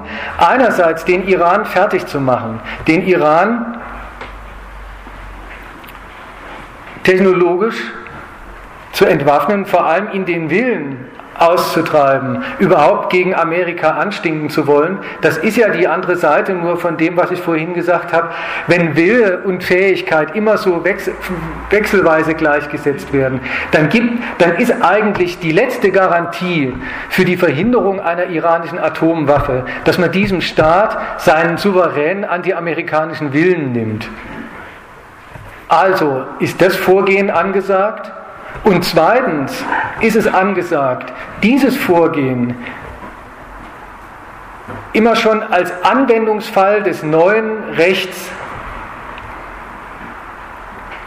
naja, zu interpretieren und vor allem sich anerkennen zu lassen von den anderen Mächten, auf die man spechtet. Und das betrifft einerseits alle, alle Maßnahmen, die man unmittelbar gegen den Iran unternimmt, also alles, was in Sachen Sanktionen die USA unternehmen, alles, was sie ähm, auch in Sachen Kriegsvorbereitung und so weiter unternehmen, immer ist es einerseits darauf gemünzt, den Iran fertig zu machen, in die Enge zu treiben, ihm Mittel abspenstig zu machen, ihm seine seine Atomwissenschaftler umzubringen, wenn man, wenn man an sie rankommt, auch mal eine Anlage kaputt zu machen, ein Virus zu installieren, ihn wirtschaftlich abzuschneiden. Und zugleich bestehen die USA darauf, dass das alles, ihr, auch ihr unilaterales Sanktionswesen, verstanden wird als, das ist eine Folge, die ergibt sich, die machen wir zwar unilateral, die machen wir gar nicht aufgrund einer Sanktion, aber eigentlich ergibt sie sich aus dem Geist der Sanktionen, die im UN-Sicherheitsrat von den Vertretern der Staatenwelt, von den Maßgeblichen beschlossen worden ist. Und das ist dann sozusagen der vierte, letzte Punkt, auf den ich noch kommen will.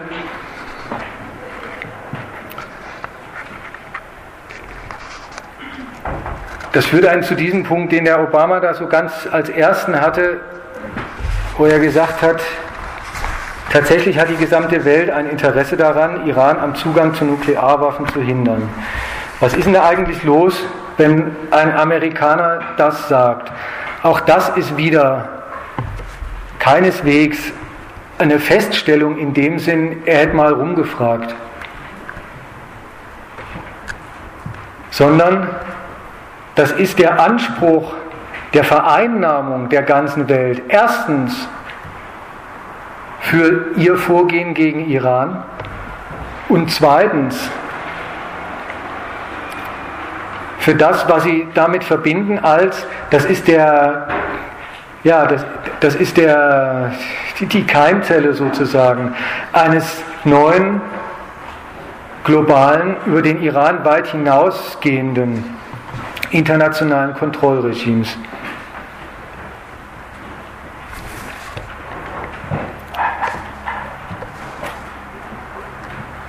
Einerseits setzen sie also auf, die, auf den Rest der Welt, beanspruchen den Rest der Welt, weil sie ihn brauchen für diesen ersten Punkt. Eine Macht wie der Iran, der ist mit Sanktionen von den USA allein überhaupt nicht mehr fertig zu machen. Schon allein deswegen nicht, weil sie ihn seit 1979 quasi ständig sanktionieren. Der Iran hat es geschafft, das ist ja gerade das Ärgernis an dem Staat, gar nicht nur ohne oder teilweise gegen die Lizenz der USA, vor allem aber ohne, ohne relevante Wirtschaftsbeziehungen mit den USA, sich im Weltmarkt zu behaupten. Wenn das aber so ist, dann können die USA alleine ihn gar nicht mehr vom Weltmarkt abschneiden. Jedenfalls nicht in dem Sinn, dass sie sagen, wir machen keine Wirtschaftsbeziehungen mehr mit dir. Die haben sie ja sowieso nicht. In dem Sinne brauchen sie die anderen Staaten. Sie brauchen auch, was die unmittelbaren Kriegsvorbereitungen anbelangt, was das militärische Umzingeln anbelangt, das Umzingeln Irans mit lauter amerikanischen Stützpunkten und so weiter, brauchen sie Partner und Helfer. Und auch hier gehen die USA in diesen ganzen Punkten, sie, sie, sie, sie wollen, sie brauchen und wollen den Rest der Welt in ihr Vorgehen gegen den Iran einreihen. Auch hier gehen sie total weltmachtsmäßig vor. Die stellen keine Anfragen und hoffen, dass sich viele melden, sondern den Rest der Welt in ihr Vorgehen einzuschließen und einzubinden, das geht vor allem dadurch, dass man machtvoll voranschreitet und nach Möglichkeit den anderen überhaupt keine Wahl lässt, als dabei mitzumachen, jedenfalls die immer vor die Wahl stellt, wie viel Ausscheren aus diesem amerikanischen Programm wollen Sie sich eigentlich leisten? Wie sehr hängen Sie eigentlich daran, den Iran nicht fertig zu machen? Wie sehr hängen Sie daran, dieses Vorgehen, diesen Anspruch der USA gegen Iran, in erster Instanz ja gegen Iran, zu unterlaufen? So ist jeder Staat ähm, vor die Wahl gestellt und vor allem betrifft das die beiden großen Weltmachtkonkurrenten der USA, Russland und China.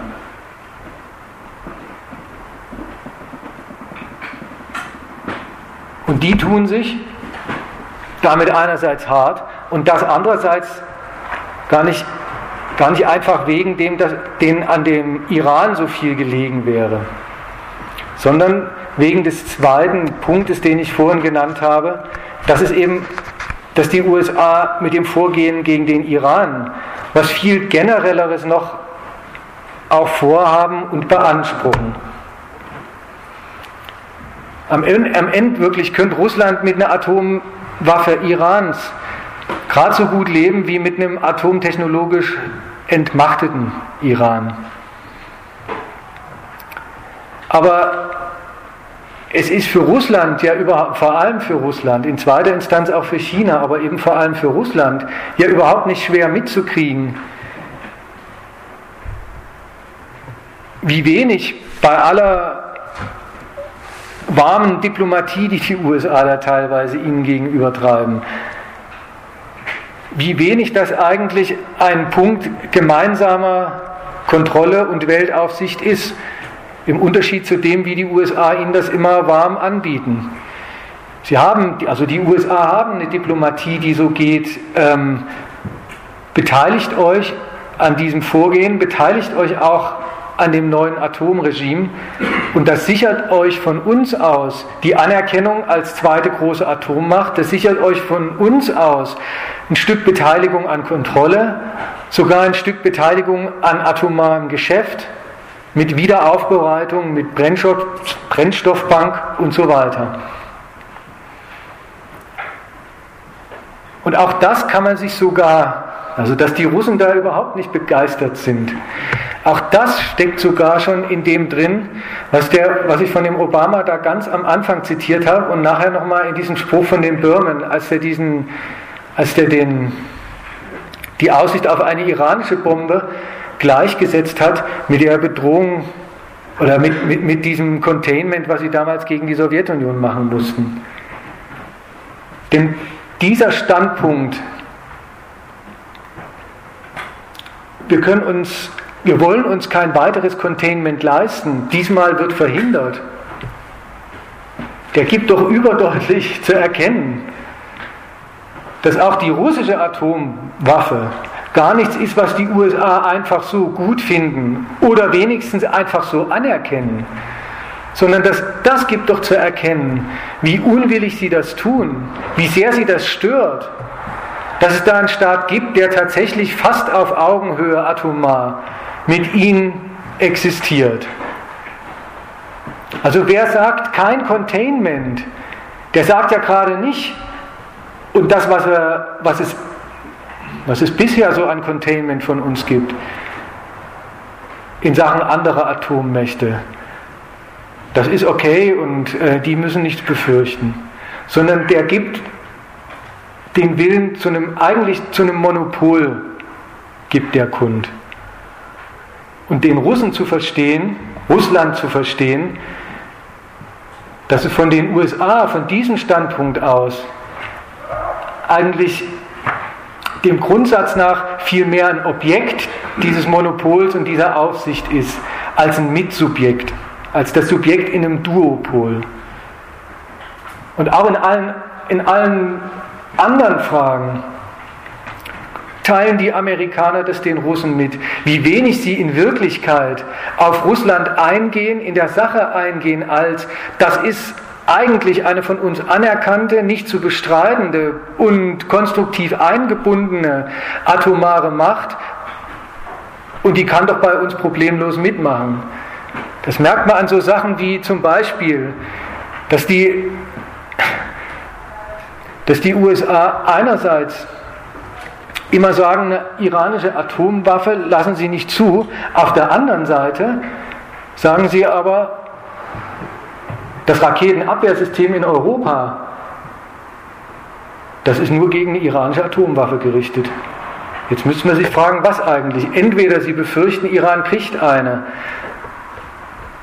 Ja, dann machen Sie einen, einen Raketenabwehrschirm gegen iranische Raketen.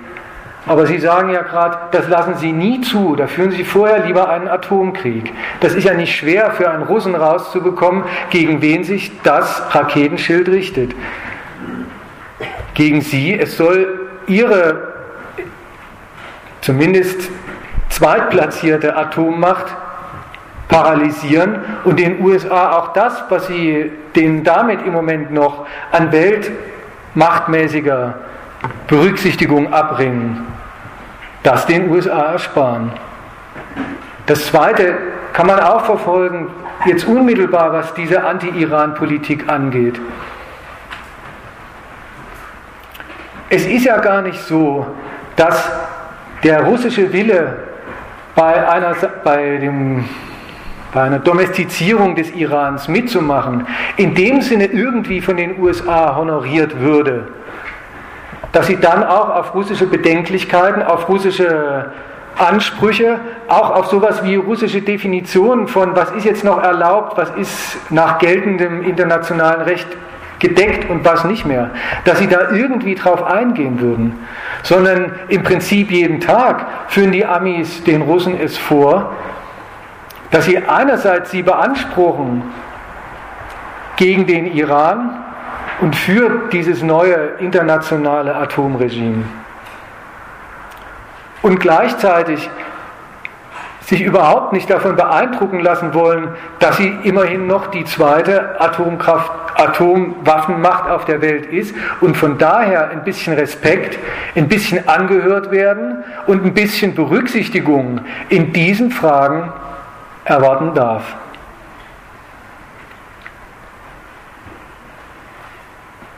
Also von daher ein total gelogener Spruch eben bloß ein, was heißt bloß, ein Anspruch der USA, sogar die größten weiteren Konkurrenten in Sachen atomare Bewaffnung, überhaupt atomare Technologie, eigentlich bedingungslos in dieses neue Regime ein, also da rein unterzuordnen.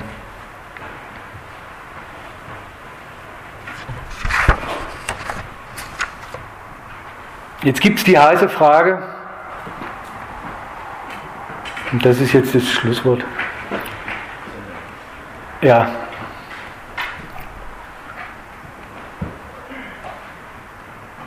Ist denn das jetzt alles noch ohne Krieg zu haben oder nicht?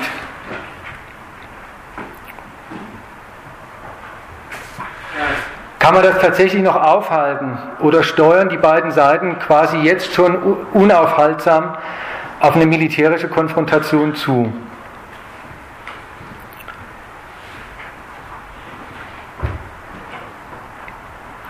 Vielleicht merkt man jetzt, nachdem ich meine Ausführungen gemacht habe zum Thema, erstens,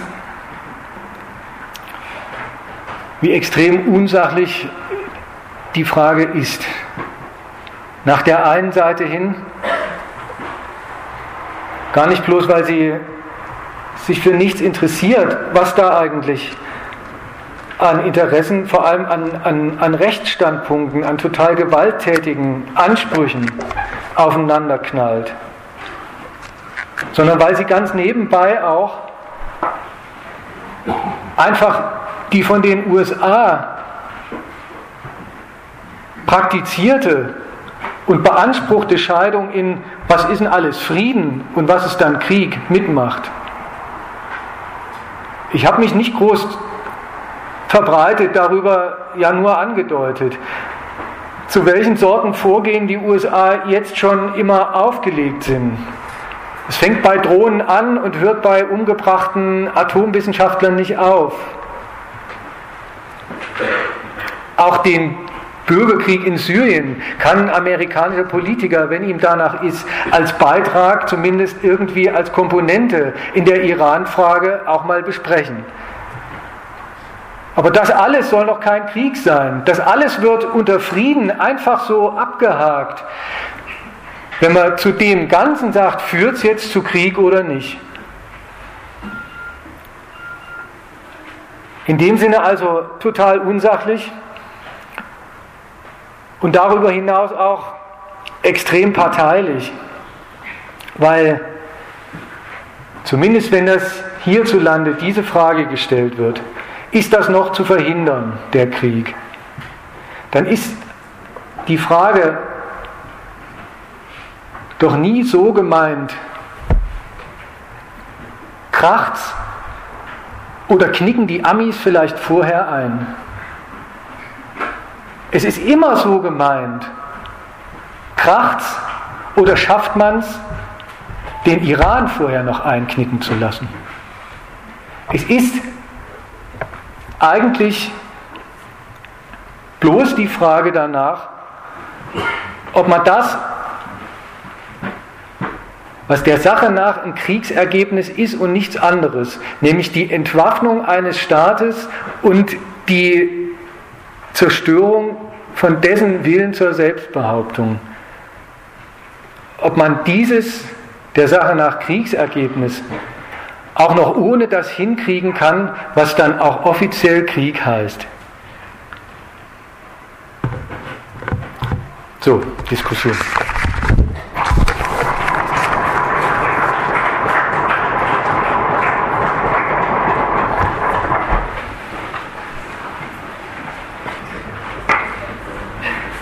fast wie in der Kirche nach einer Predigt. Ähm, Sie haben jetzt zwei Stunden Dinge gesagt, die, was mich bezieht, auch wenn es auf mich beziehe, für mich ich in jedem Punkt unterstützen und unterschreiben kann. Aber das, worum es doch hier geht, ist eins, wie können wir der Öffentlichkeit, wie können wir die Europäer, wie können wir die Deutschen dazu bewegen, endlich von dieser amerikanischen ähm, dem, äh, abzubringen, gegen Imperialismus zu folgen. Und noch verkürzt uns Deutschen, fangen, wie können wir endlich mal aufhören nach 65 Jahren eines verlorenen Krieges immer noch die Hibis, die Hilfswilligen der Amerikaner zu sein. Denn was Sie jetzt ja gesagt haben, ich kann jeden Punkt nur unterschreiben und ich glaube, die meisten, die hier sitzen, tun das auch. Das Entscheidende ist doch, wie wir, dass wir endlich bereit sind, in Europa uns von dieser amerikanischen Vorherrschaft, sage ich sehr vorsichtig, zu lösen. Und da hätte ich gern eigentlich mal etwas gehört.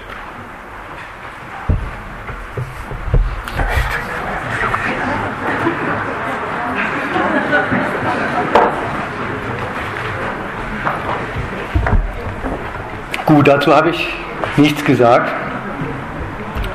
Und zwar deswegen. In der Diskussion. Ja, ich sage mal, warum ich dazu nichts gesagt habe. Weil es von mir aus dieses Wir überhaupt nicht gibt. Mal so ganz grundsätzlich einzusteigen. Ich habe kein gemeinsames Problem weder mit einem britischen oder französischen noch mit einem deutschen Politiker oder Befehlshaber über ein Stück westlicher Militärmaschinerie, das darin bestünde, dass wir zusammen entgegen dem, was uns zustünde an Emanzipation von Amerika, uns völlig unnötigerweise zu den Hilfstruppen der USA machen lassen würden. Das fängt ja schon damit an, ich habe ich hab noch nicht mal ein Schlauchboot, schon gar keinen Flugzeugträger, mit dem ich so kalkulieren wird oder könnt. Stelle ich ihm, stelle ich den, den Amerikanern für einen Krieg zur Verfügung, weil ich mir davon verspreche, ein Stück Mitsprache bei der Ordnung, die dann auf Basis dieses Krieges eingeführt wird, zu erhalten.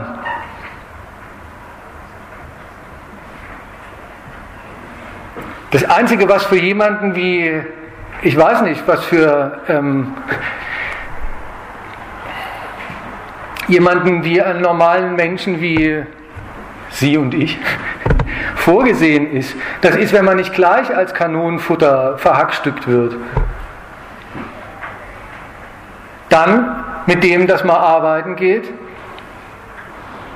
dazu beizutragen, dass sich Staaten in Europa, staatliche Herrschaften, staatliche Mächte auf einem viel kleineren Niveau als die USA, aber im Prinzip in der gleichen Angelegenheit die Macht und die Freiheit verschaffen, ihre Interessen einerseits inwärts und auf der anderen Seite weltweit zu vertreten und mit Gewalt zu verfolgen. Das ist in den USA wie, wie in jedem europäischen Staat und überhaupt wie in jedem Staat, auch wie im Iran. Ich habe es ja versucht kurz anzudeuten. Überall dasselbe. Da gibt es nicht das Wir, dass da Völker gegeneinander stehen und die einen beeindrucken die anderen ein bisschen und ähm, die würden irgendwas ausfechten. Sondern wer die Subjekte sind, die da ihre, die zum Beispiel jetzt im Mittleren Osten ihre Gewaltaffären treiben und zuspitzen, das sind staatliche Mächte. Und die Völkerschaften, die sind nicht der Adressat und auch nicht der Nutznießer von deren Umtrieben, sondern die sind deren Ressource in jeder zivilen und militärischen Hinsicht. Ich bin kein, ich bin kein General oder Staatsführer. Ich habe keine legitime oder selbst angemaßte Macht die ich dann in dem Sinne gebrauche, dass ich ähm, meine Soldaten auf die Soldaten von anderen hetze, nicht weil ich was gegen meine oder die anderen Soldaten hätte, sondern weil ich meine machtmäßigen Auseinandersetzungen mit der anderen staatlichen Führung habe. Dieses Wir, das Mal abgesehen davon, dass es schon innerhalb Europas gar nicht existiert, die ja gar nicht einfach sagen wir. Aber vor allem existiert es gar nicht zwischen mir und einer Bundeskanzlerin. Das ist die gewählte, legitime Repräsentantin der deutschen Staatsmacht, die ihren Laden, ihre Leute und die sachlichen Trümmer des Reichtums verwaltet für die Mehrung von deren Macht, von ihrer Macht.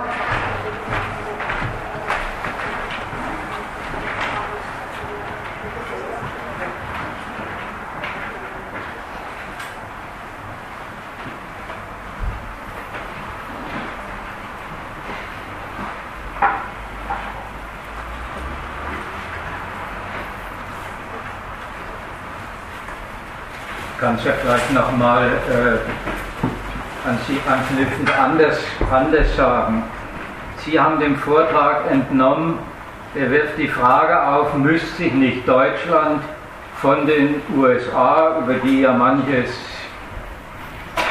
Kritische hier gesagt worden ist, emanzipieren. Das liegt erst nach einer Seite hin völlig falsch, weil es eine sehr verkehrte Auffassung davon ist, welchen Status Deutschland überhaupt in der Welt hat und welches Verhältnis zu den USA es hat. Es kommt aber daher, weil sie quasi wie selbstverständlich unterstellen, naja, wenn man es mit sowas bei Amerika zu tun hat, dagegen hilft nur, sich auf dieselbe Art und Weise dagegen zu stellen. So, jetzt soll hier mal gesagt werden, was das für eine Art und Weise ist, wie Amerika einen Führungsanspruch in der Welt aufmacht. Dagegen zu sagen, von dem müsste man sich emanzipieren, indem man sich mehr davon selber erobert. Und das ist eigentlich der, die, die Unterstellung bei Ihnen. Wobei Sie noch nicht mal äh, nötig haben zu sagen, und dann macht Deutschland was anderes und was viel, viel Besseres sondern bloß dann ist es diese, diese amerikanische, jetzt von ihm insinuierte Vorherrschaft los, dass unter dieser amerikanischen Vorherrschaft Deutschland sich eingerichtet hat und selber längst so unterwegs ist, wie sie gerne oder wie sie fordern. Nämlich selber kriegerisch unterwegs ist auf dem Balkan und so weiter und so fort. Das lassen sie unter den Tisch fallen und machen quasi, jetzt komme ich äh, zu seinem Bild, uns als Deutsche zu Betroffenen einer amerikanischen, äh, einer amerikanischen, ja eines amerikanischen Unrechts am deutschen Staat. Für dieses Unrecht existiert so nicht. Wenn die Merkel und andere daran leiden, dass Europa sich nicht genügend aufstellt, dann ist das deren Leiden. Dann ist das vielleicht deren Rechtsanspruch, man müsste mehr davon können, was, was Amerika macht. Sich da aber selber dahinter stellen, macht man erstens einen Riesenfehler und ist zweitens Parteigänger, ausgerechnet dann solcher Methoden, wie sie hier gerade kritisiert worden sind. Also das war nur als Ergänzung äh, zu dem, was dort der Vortragende gesagt hat. Also wir sind doch keine, keine imperialistischen Kräfteverhältnisverschieber, auch jetzt noch vom nationalparteilichen Standpunkt aus. Das meine ich, ist äh, äh völliges Missverständnis des Vortrags.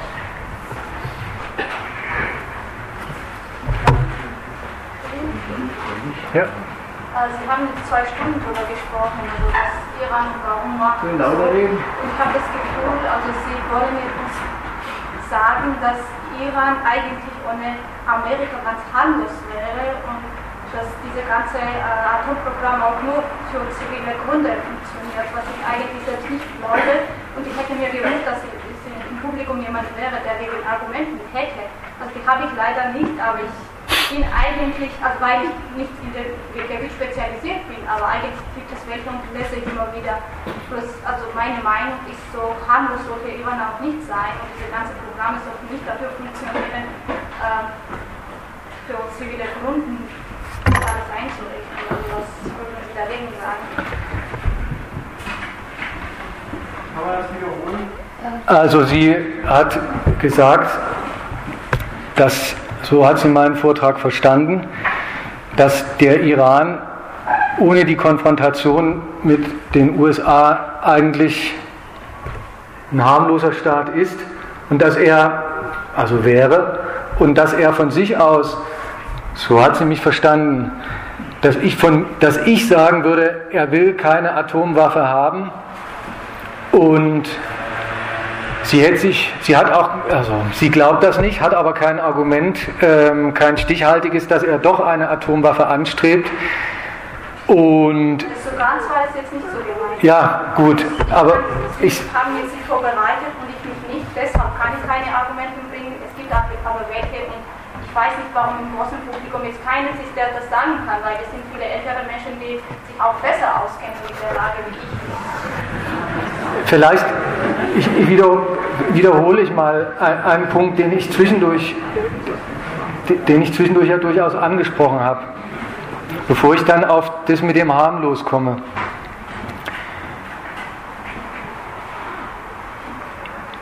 So, ich wollte überhaupt nicht gesagt haben, Iran greift nicht nach der Bombe.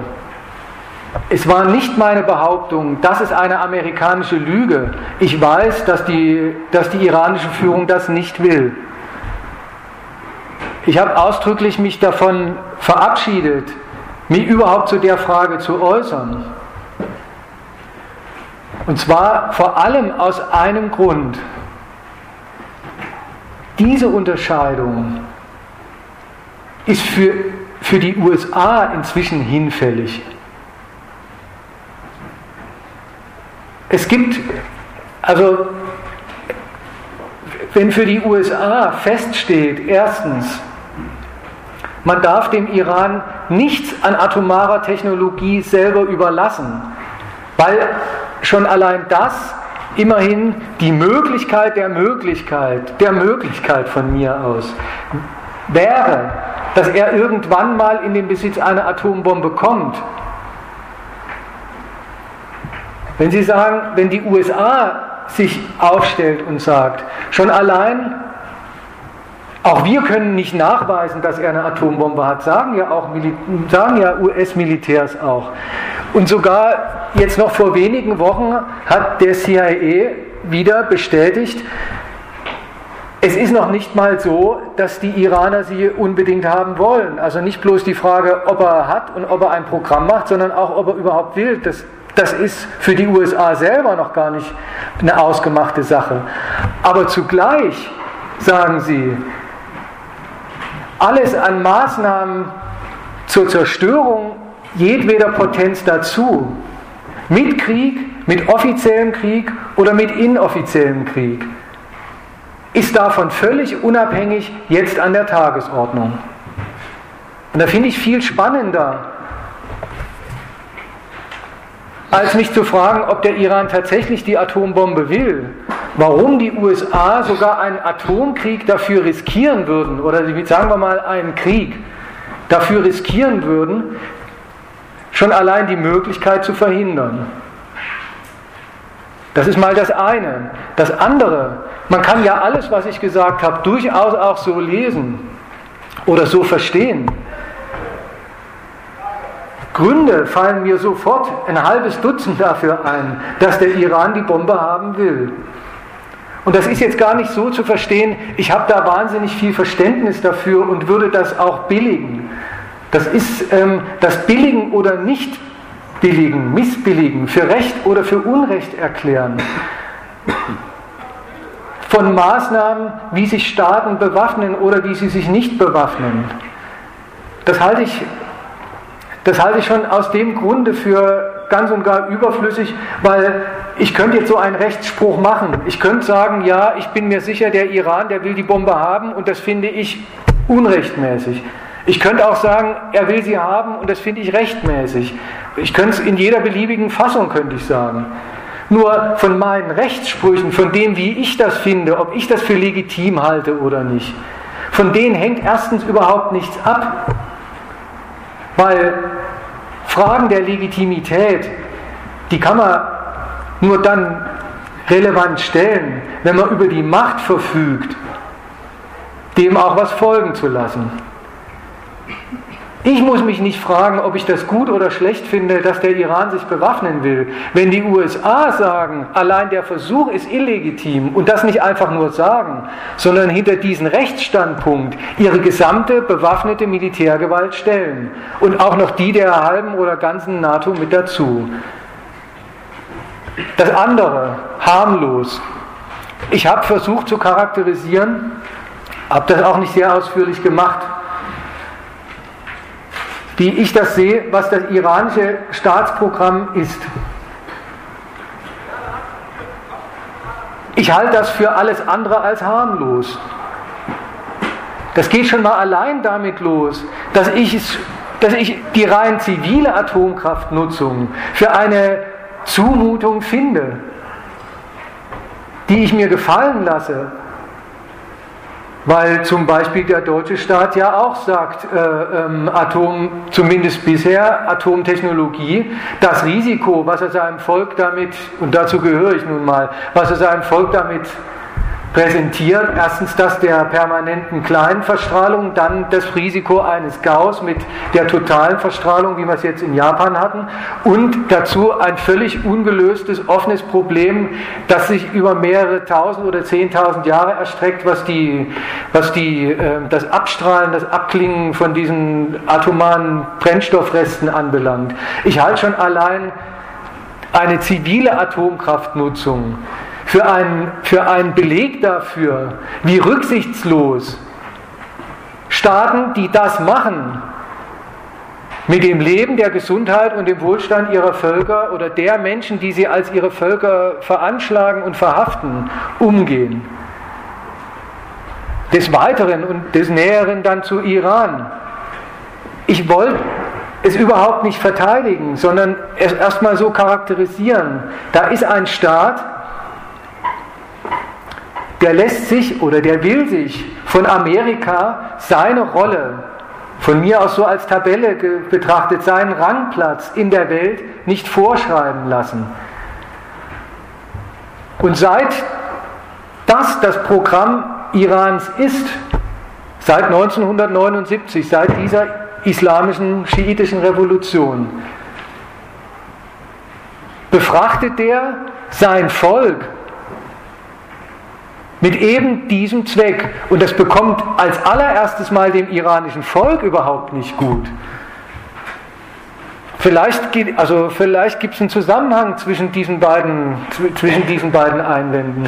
Wenn ich davon rede, das ist ein Staat, der behauptet sich gegen amerikanische Oberhoheitsansprüche, dann ist das von mir aus keine Parteinahme für diesen Staat, sondern umgekehrt eine Kritik weil der ja eigentlich mit demselben Prinzip hantiert. Was heißt eigentlich? Weil der dem Prinzip nach genauso vorgeht, genauso kalkuliert.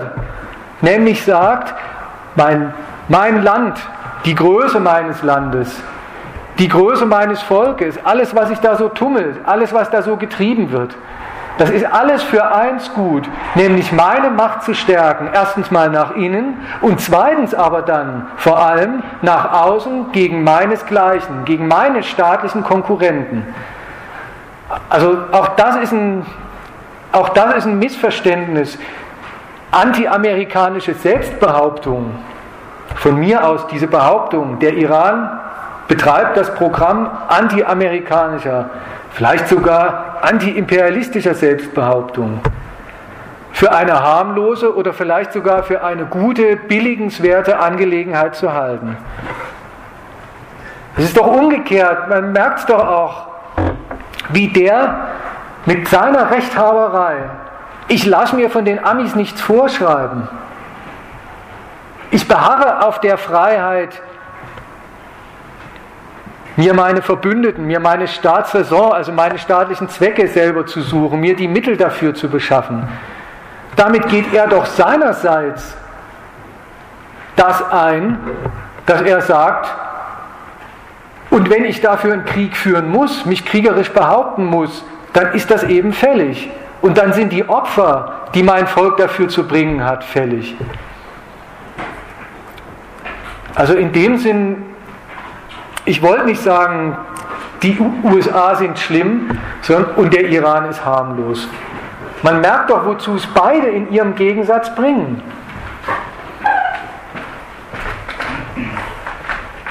Muss ich mich schon nochmal zu Wort melden? Bitte. Das sehe ich ja genauso wie Sie. Glaube ich nicht. Das sehe ich ja genauso wie Sie. Nur muss man wissen, wo ist das Ei und wo ist die Henne.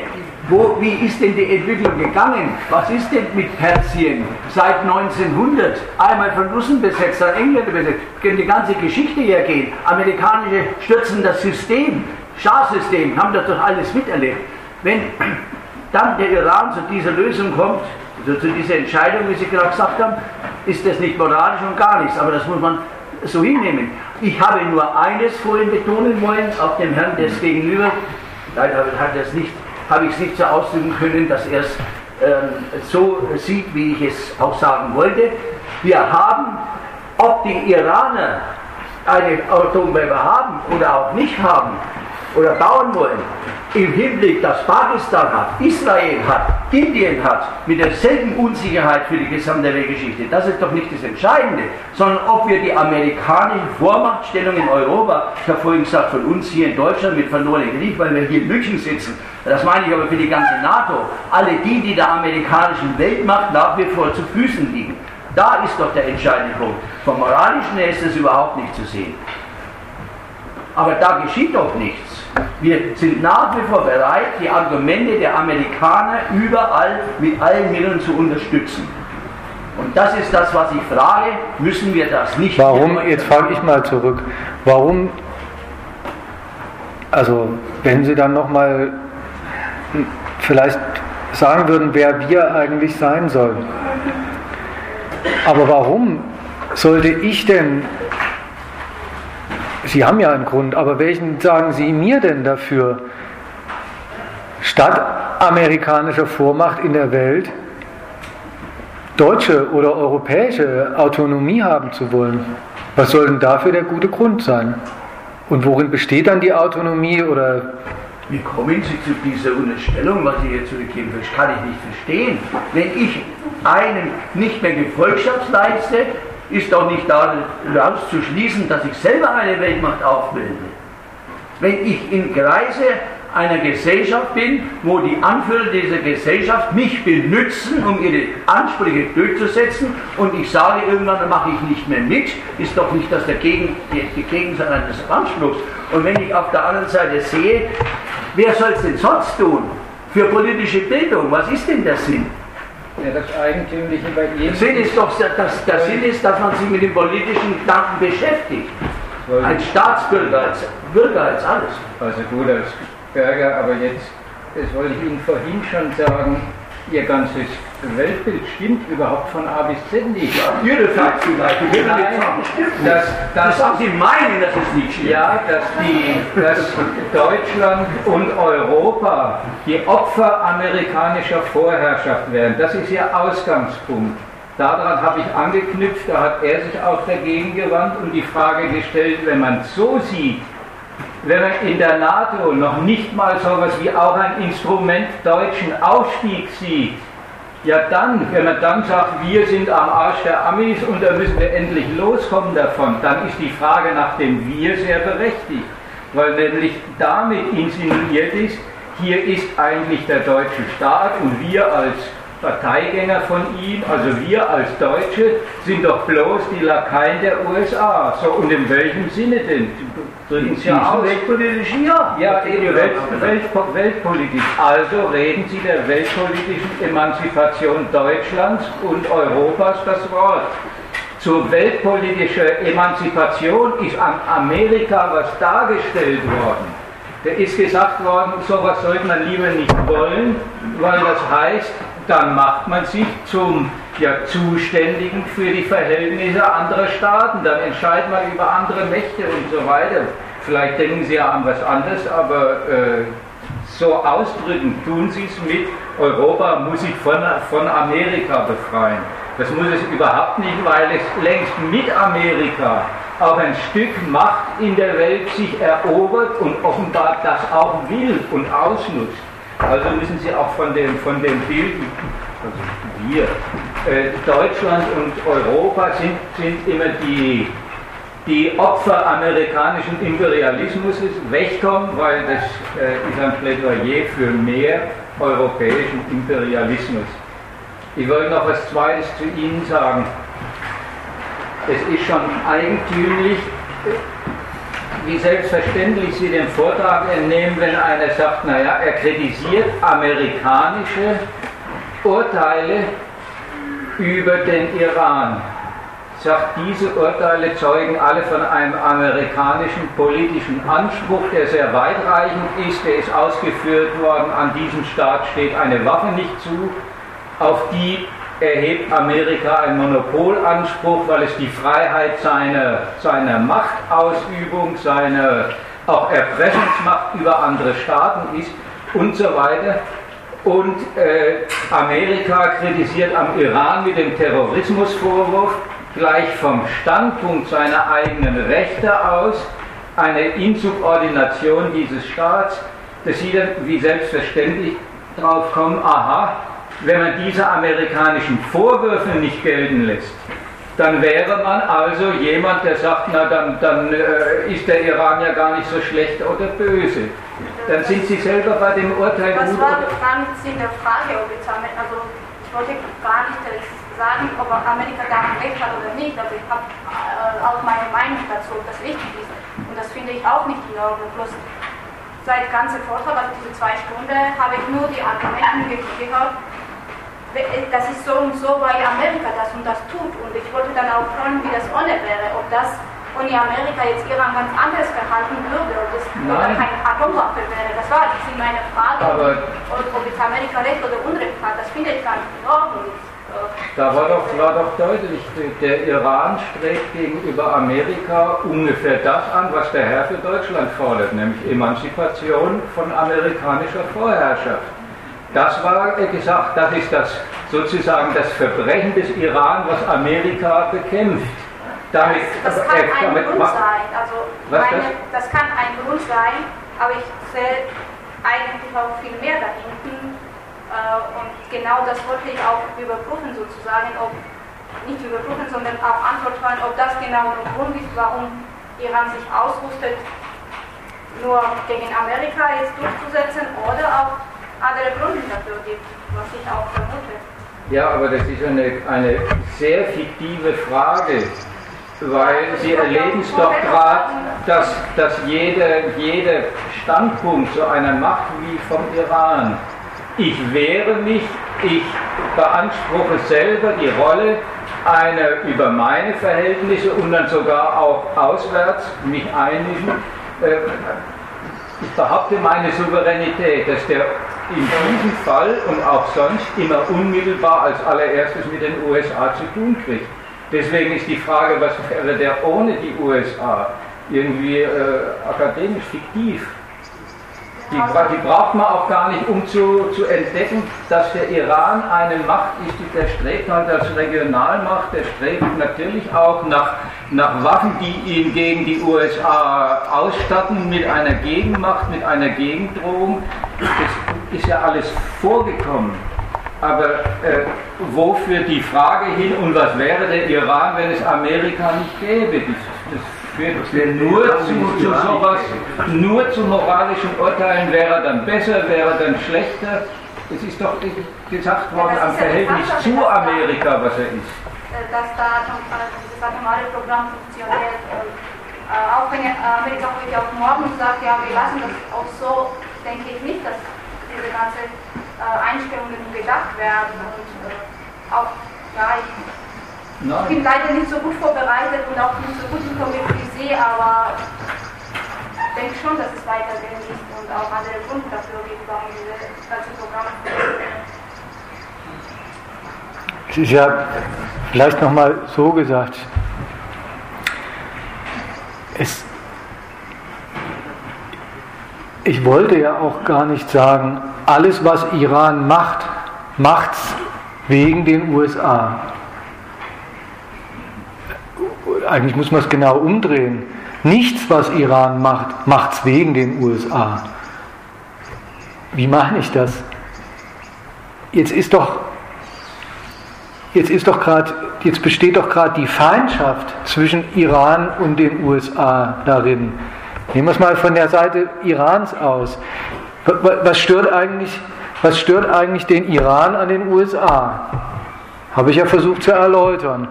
Dass die USA sich immer ein Vorschriftenwesen gegenüber dem Iran anmaßen. So ganz prinzipiell. Und der Staat aber sagt, ich bin doch selber eine Macht.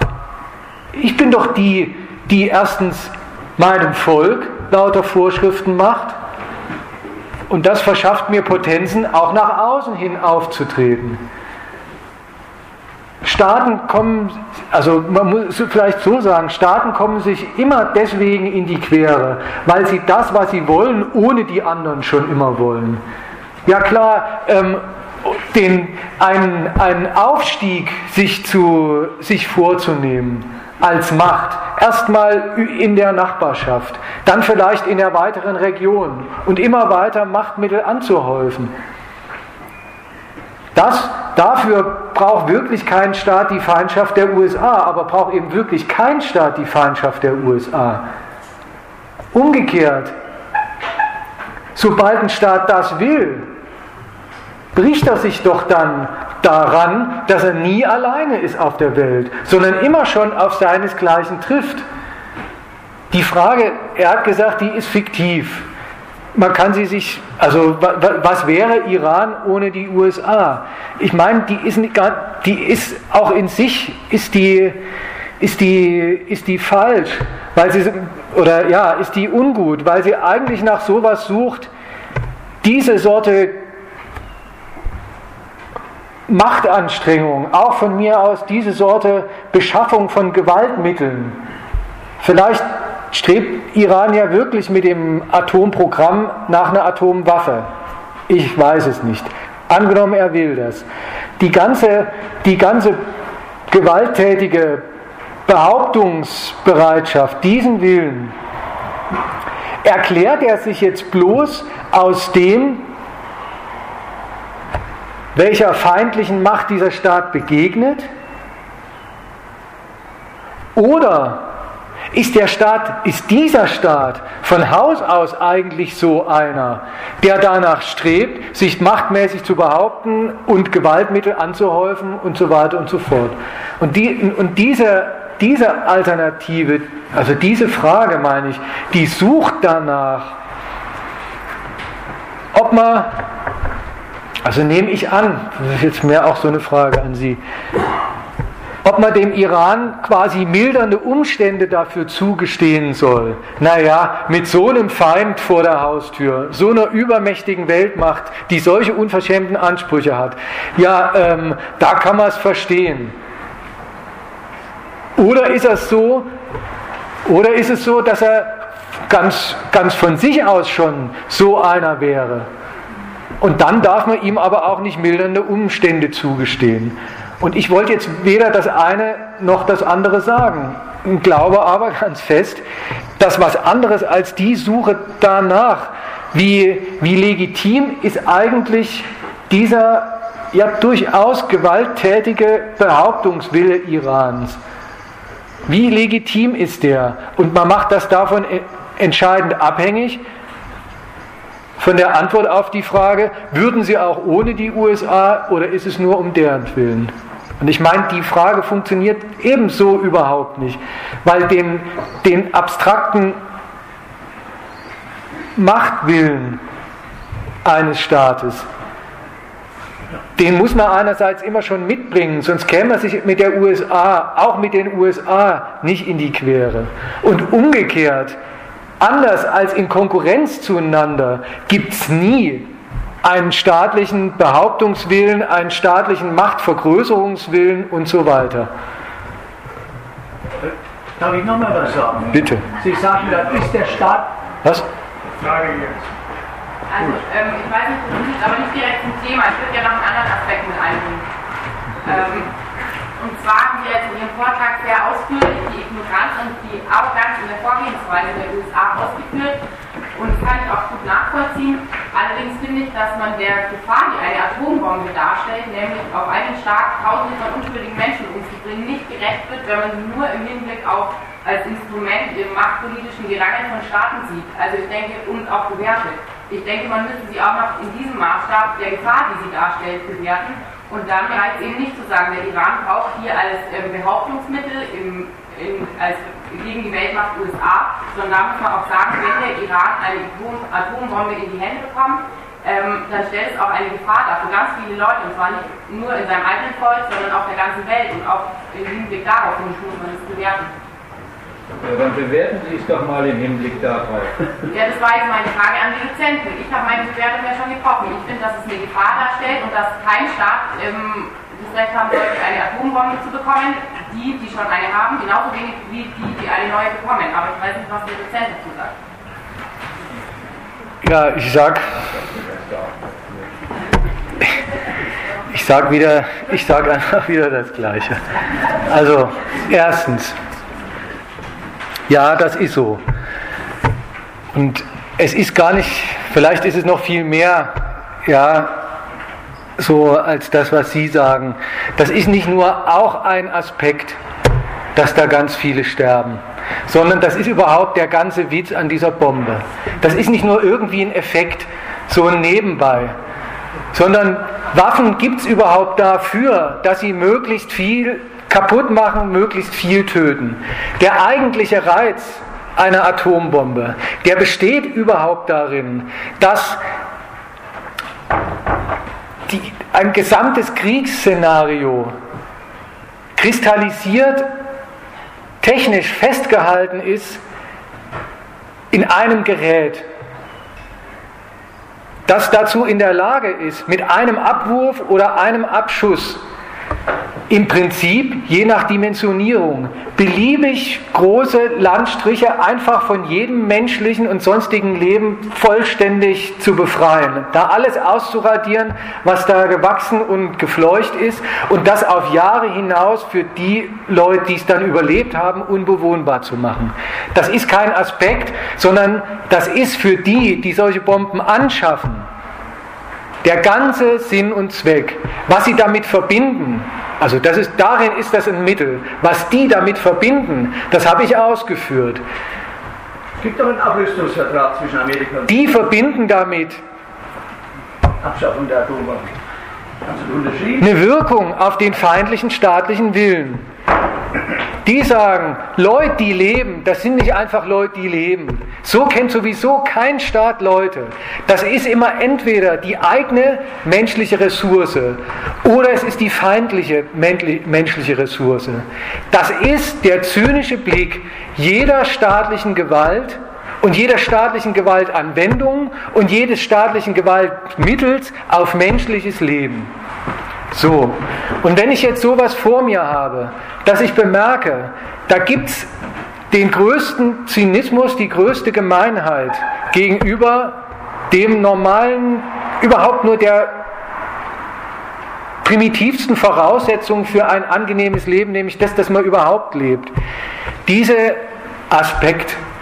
Und ich bemerke, es gibt Subjekte, für die ist das gerade das richtige Mittel für die Durchsetzung ihrer Zwecke, dann habe ich nicht mehr das Problem, dass ich hingehe und sage, ich möchte diesen einen Aspekt gegen den, der, den Aspekt des Schadens für die Menschen, gegen den Aspekt des Nutzens für die Staaten halten, den ein bisschen mehr ins Recht setzen, sondern dann ist der Schaden der Leute doch die Kritik und der Einspruch Erstens gegen die staatlichen Zwecke und dann zweitens viel prinzipieller die Hoheit staatlicher Gewalten über das Leben ihrer Leute. Insofern habe ich dann auch, ähm, merke ich auch, wie hilflos das ist, zu fordern, man müsste sowas vielleicht für unrechtmäßig erklären und abschaffen, wo die einzigen, die es abschaffen könnten, solange sie existieren, doch die Staaten sind die behalten sich doch vor. Also man, man ähm, ich meine, sie kommen ihrem eigenen Impuls, dem wären sie gar nicht gerecht, wenn sie anfangen mit, das ist doch eine Riesenschweinerei. Dass einfach so, dass, dass kalkuliert wird mit, ähm, mit dem menschlichen Leben von, weiß nicht, Hunderten oder Tausenden oder Zehntausenden. Und dann aber gar nicht weitermachen und sagen, ja, ähm, wenn die, die immer sagen, das wäre ein brauchbares Mittel, Wenn die das sagen, dann werden sie schon wissen, warum. Und dann spreche ich ihnen nicht die Brauchbarkeit ab oder, wie gesagt, ergänzt deren Brauchbarkeitsüberlegungen um so ein bisschen Humanismus, sondern dann frage ich mich doch, welche Zwecke sind denn das, für die solche Schweinereien brauchbar sind und kriegt man, die, kriegt man diese Scheißhauszwecke mal aus der Welt geschafft. Und wenn man das nicht hinkriegt, dann, dann nützen auch humanistische Bedenklichkeiten nichts. Die sind dann praktisch zur Unmaßgeblichkeit verurteilt.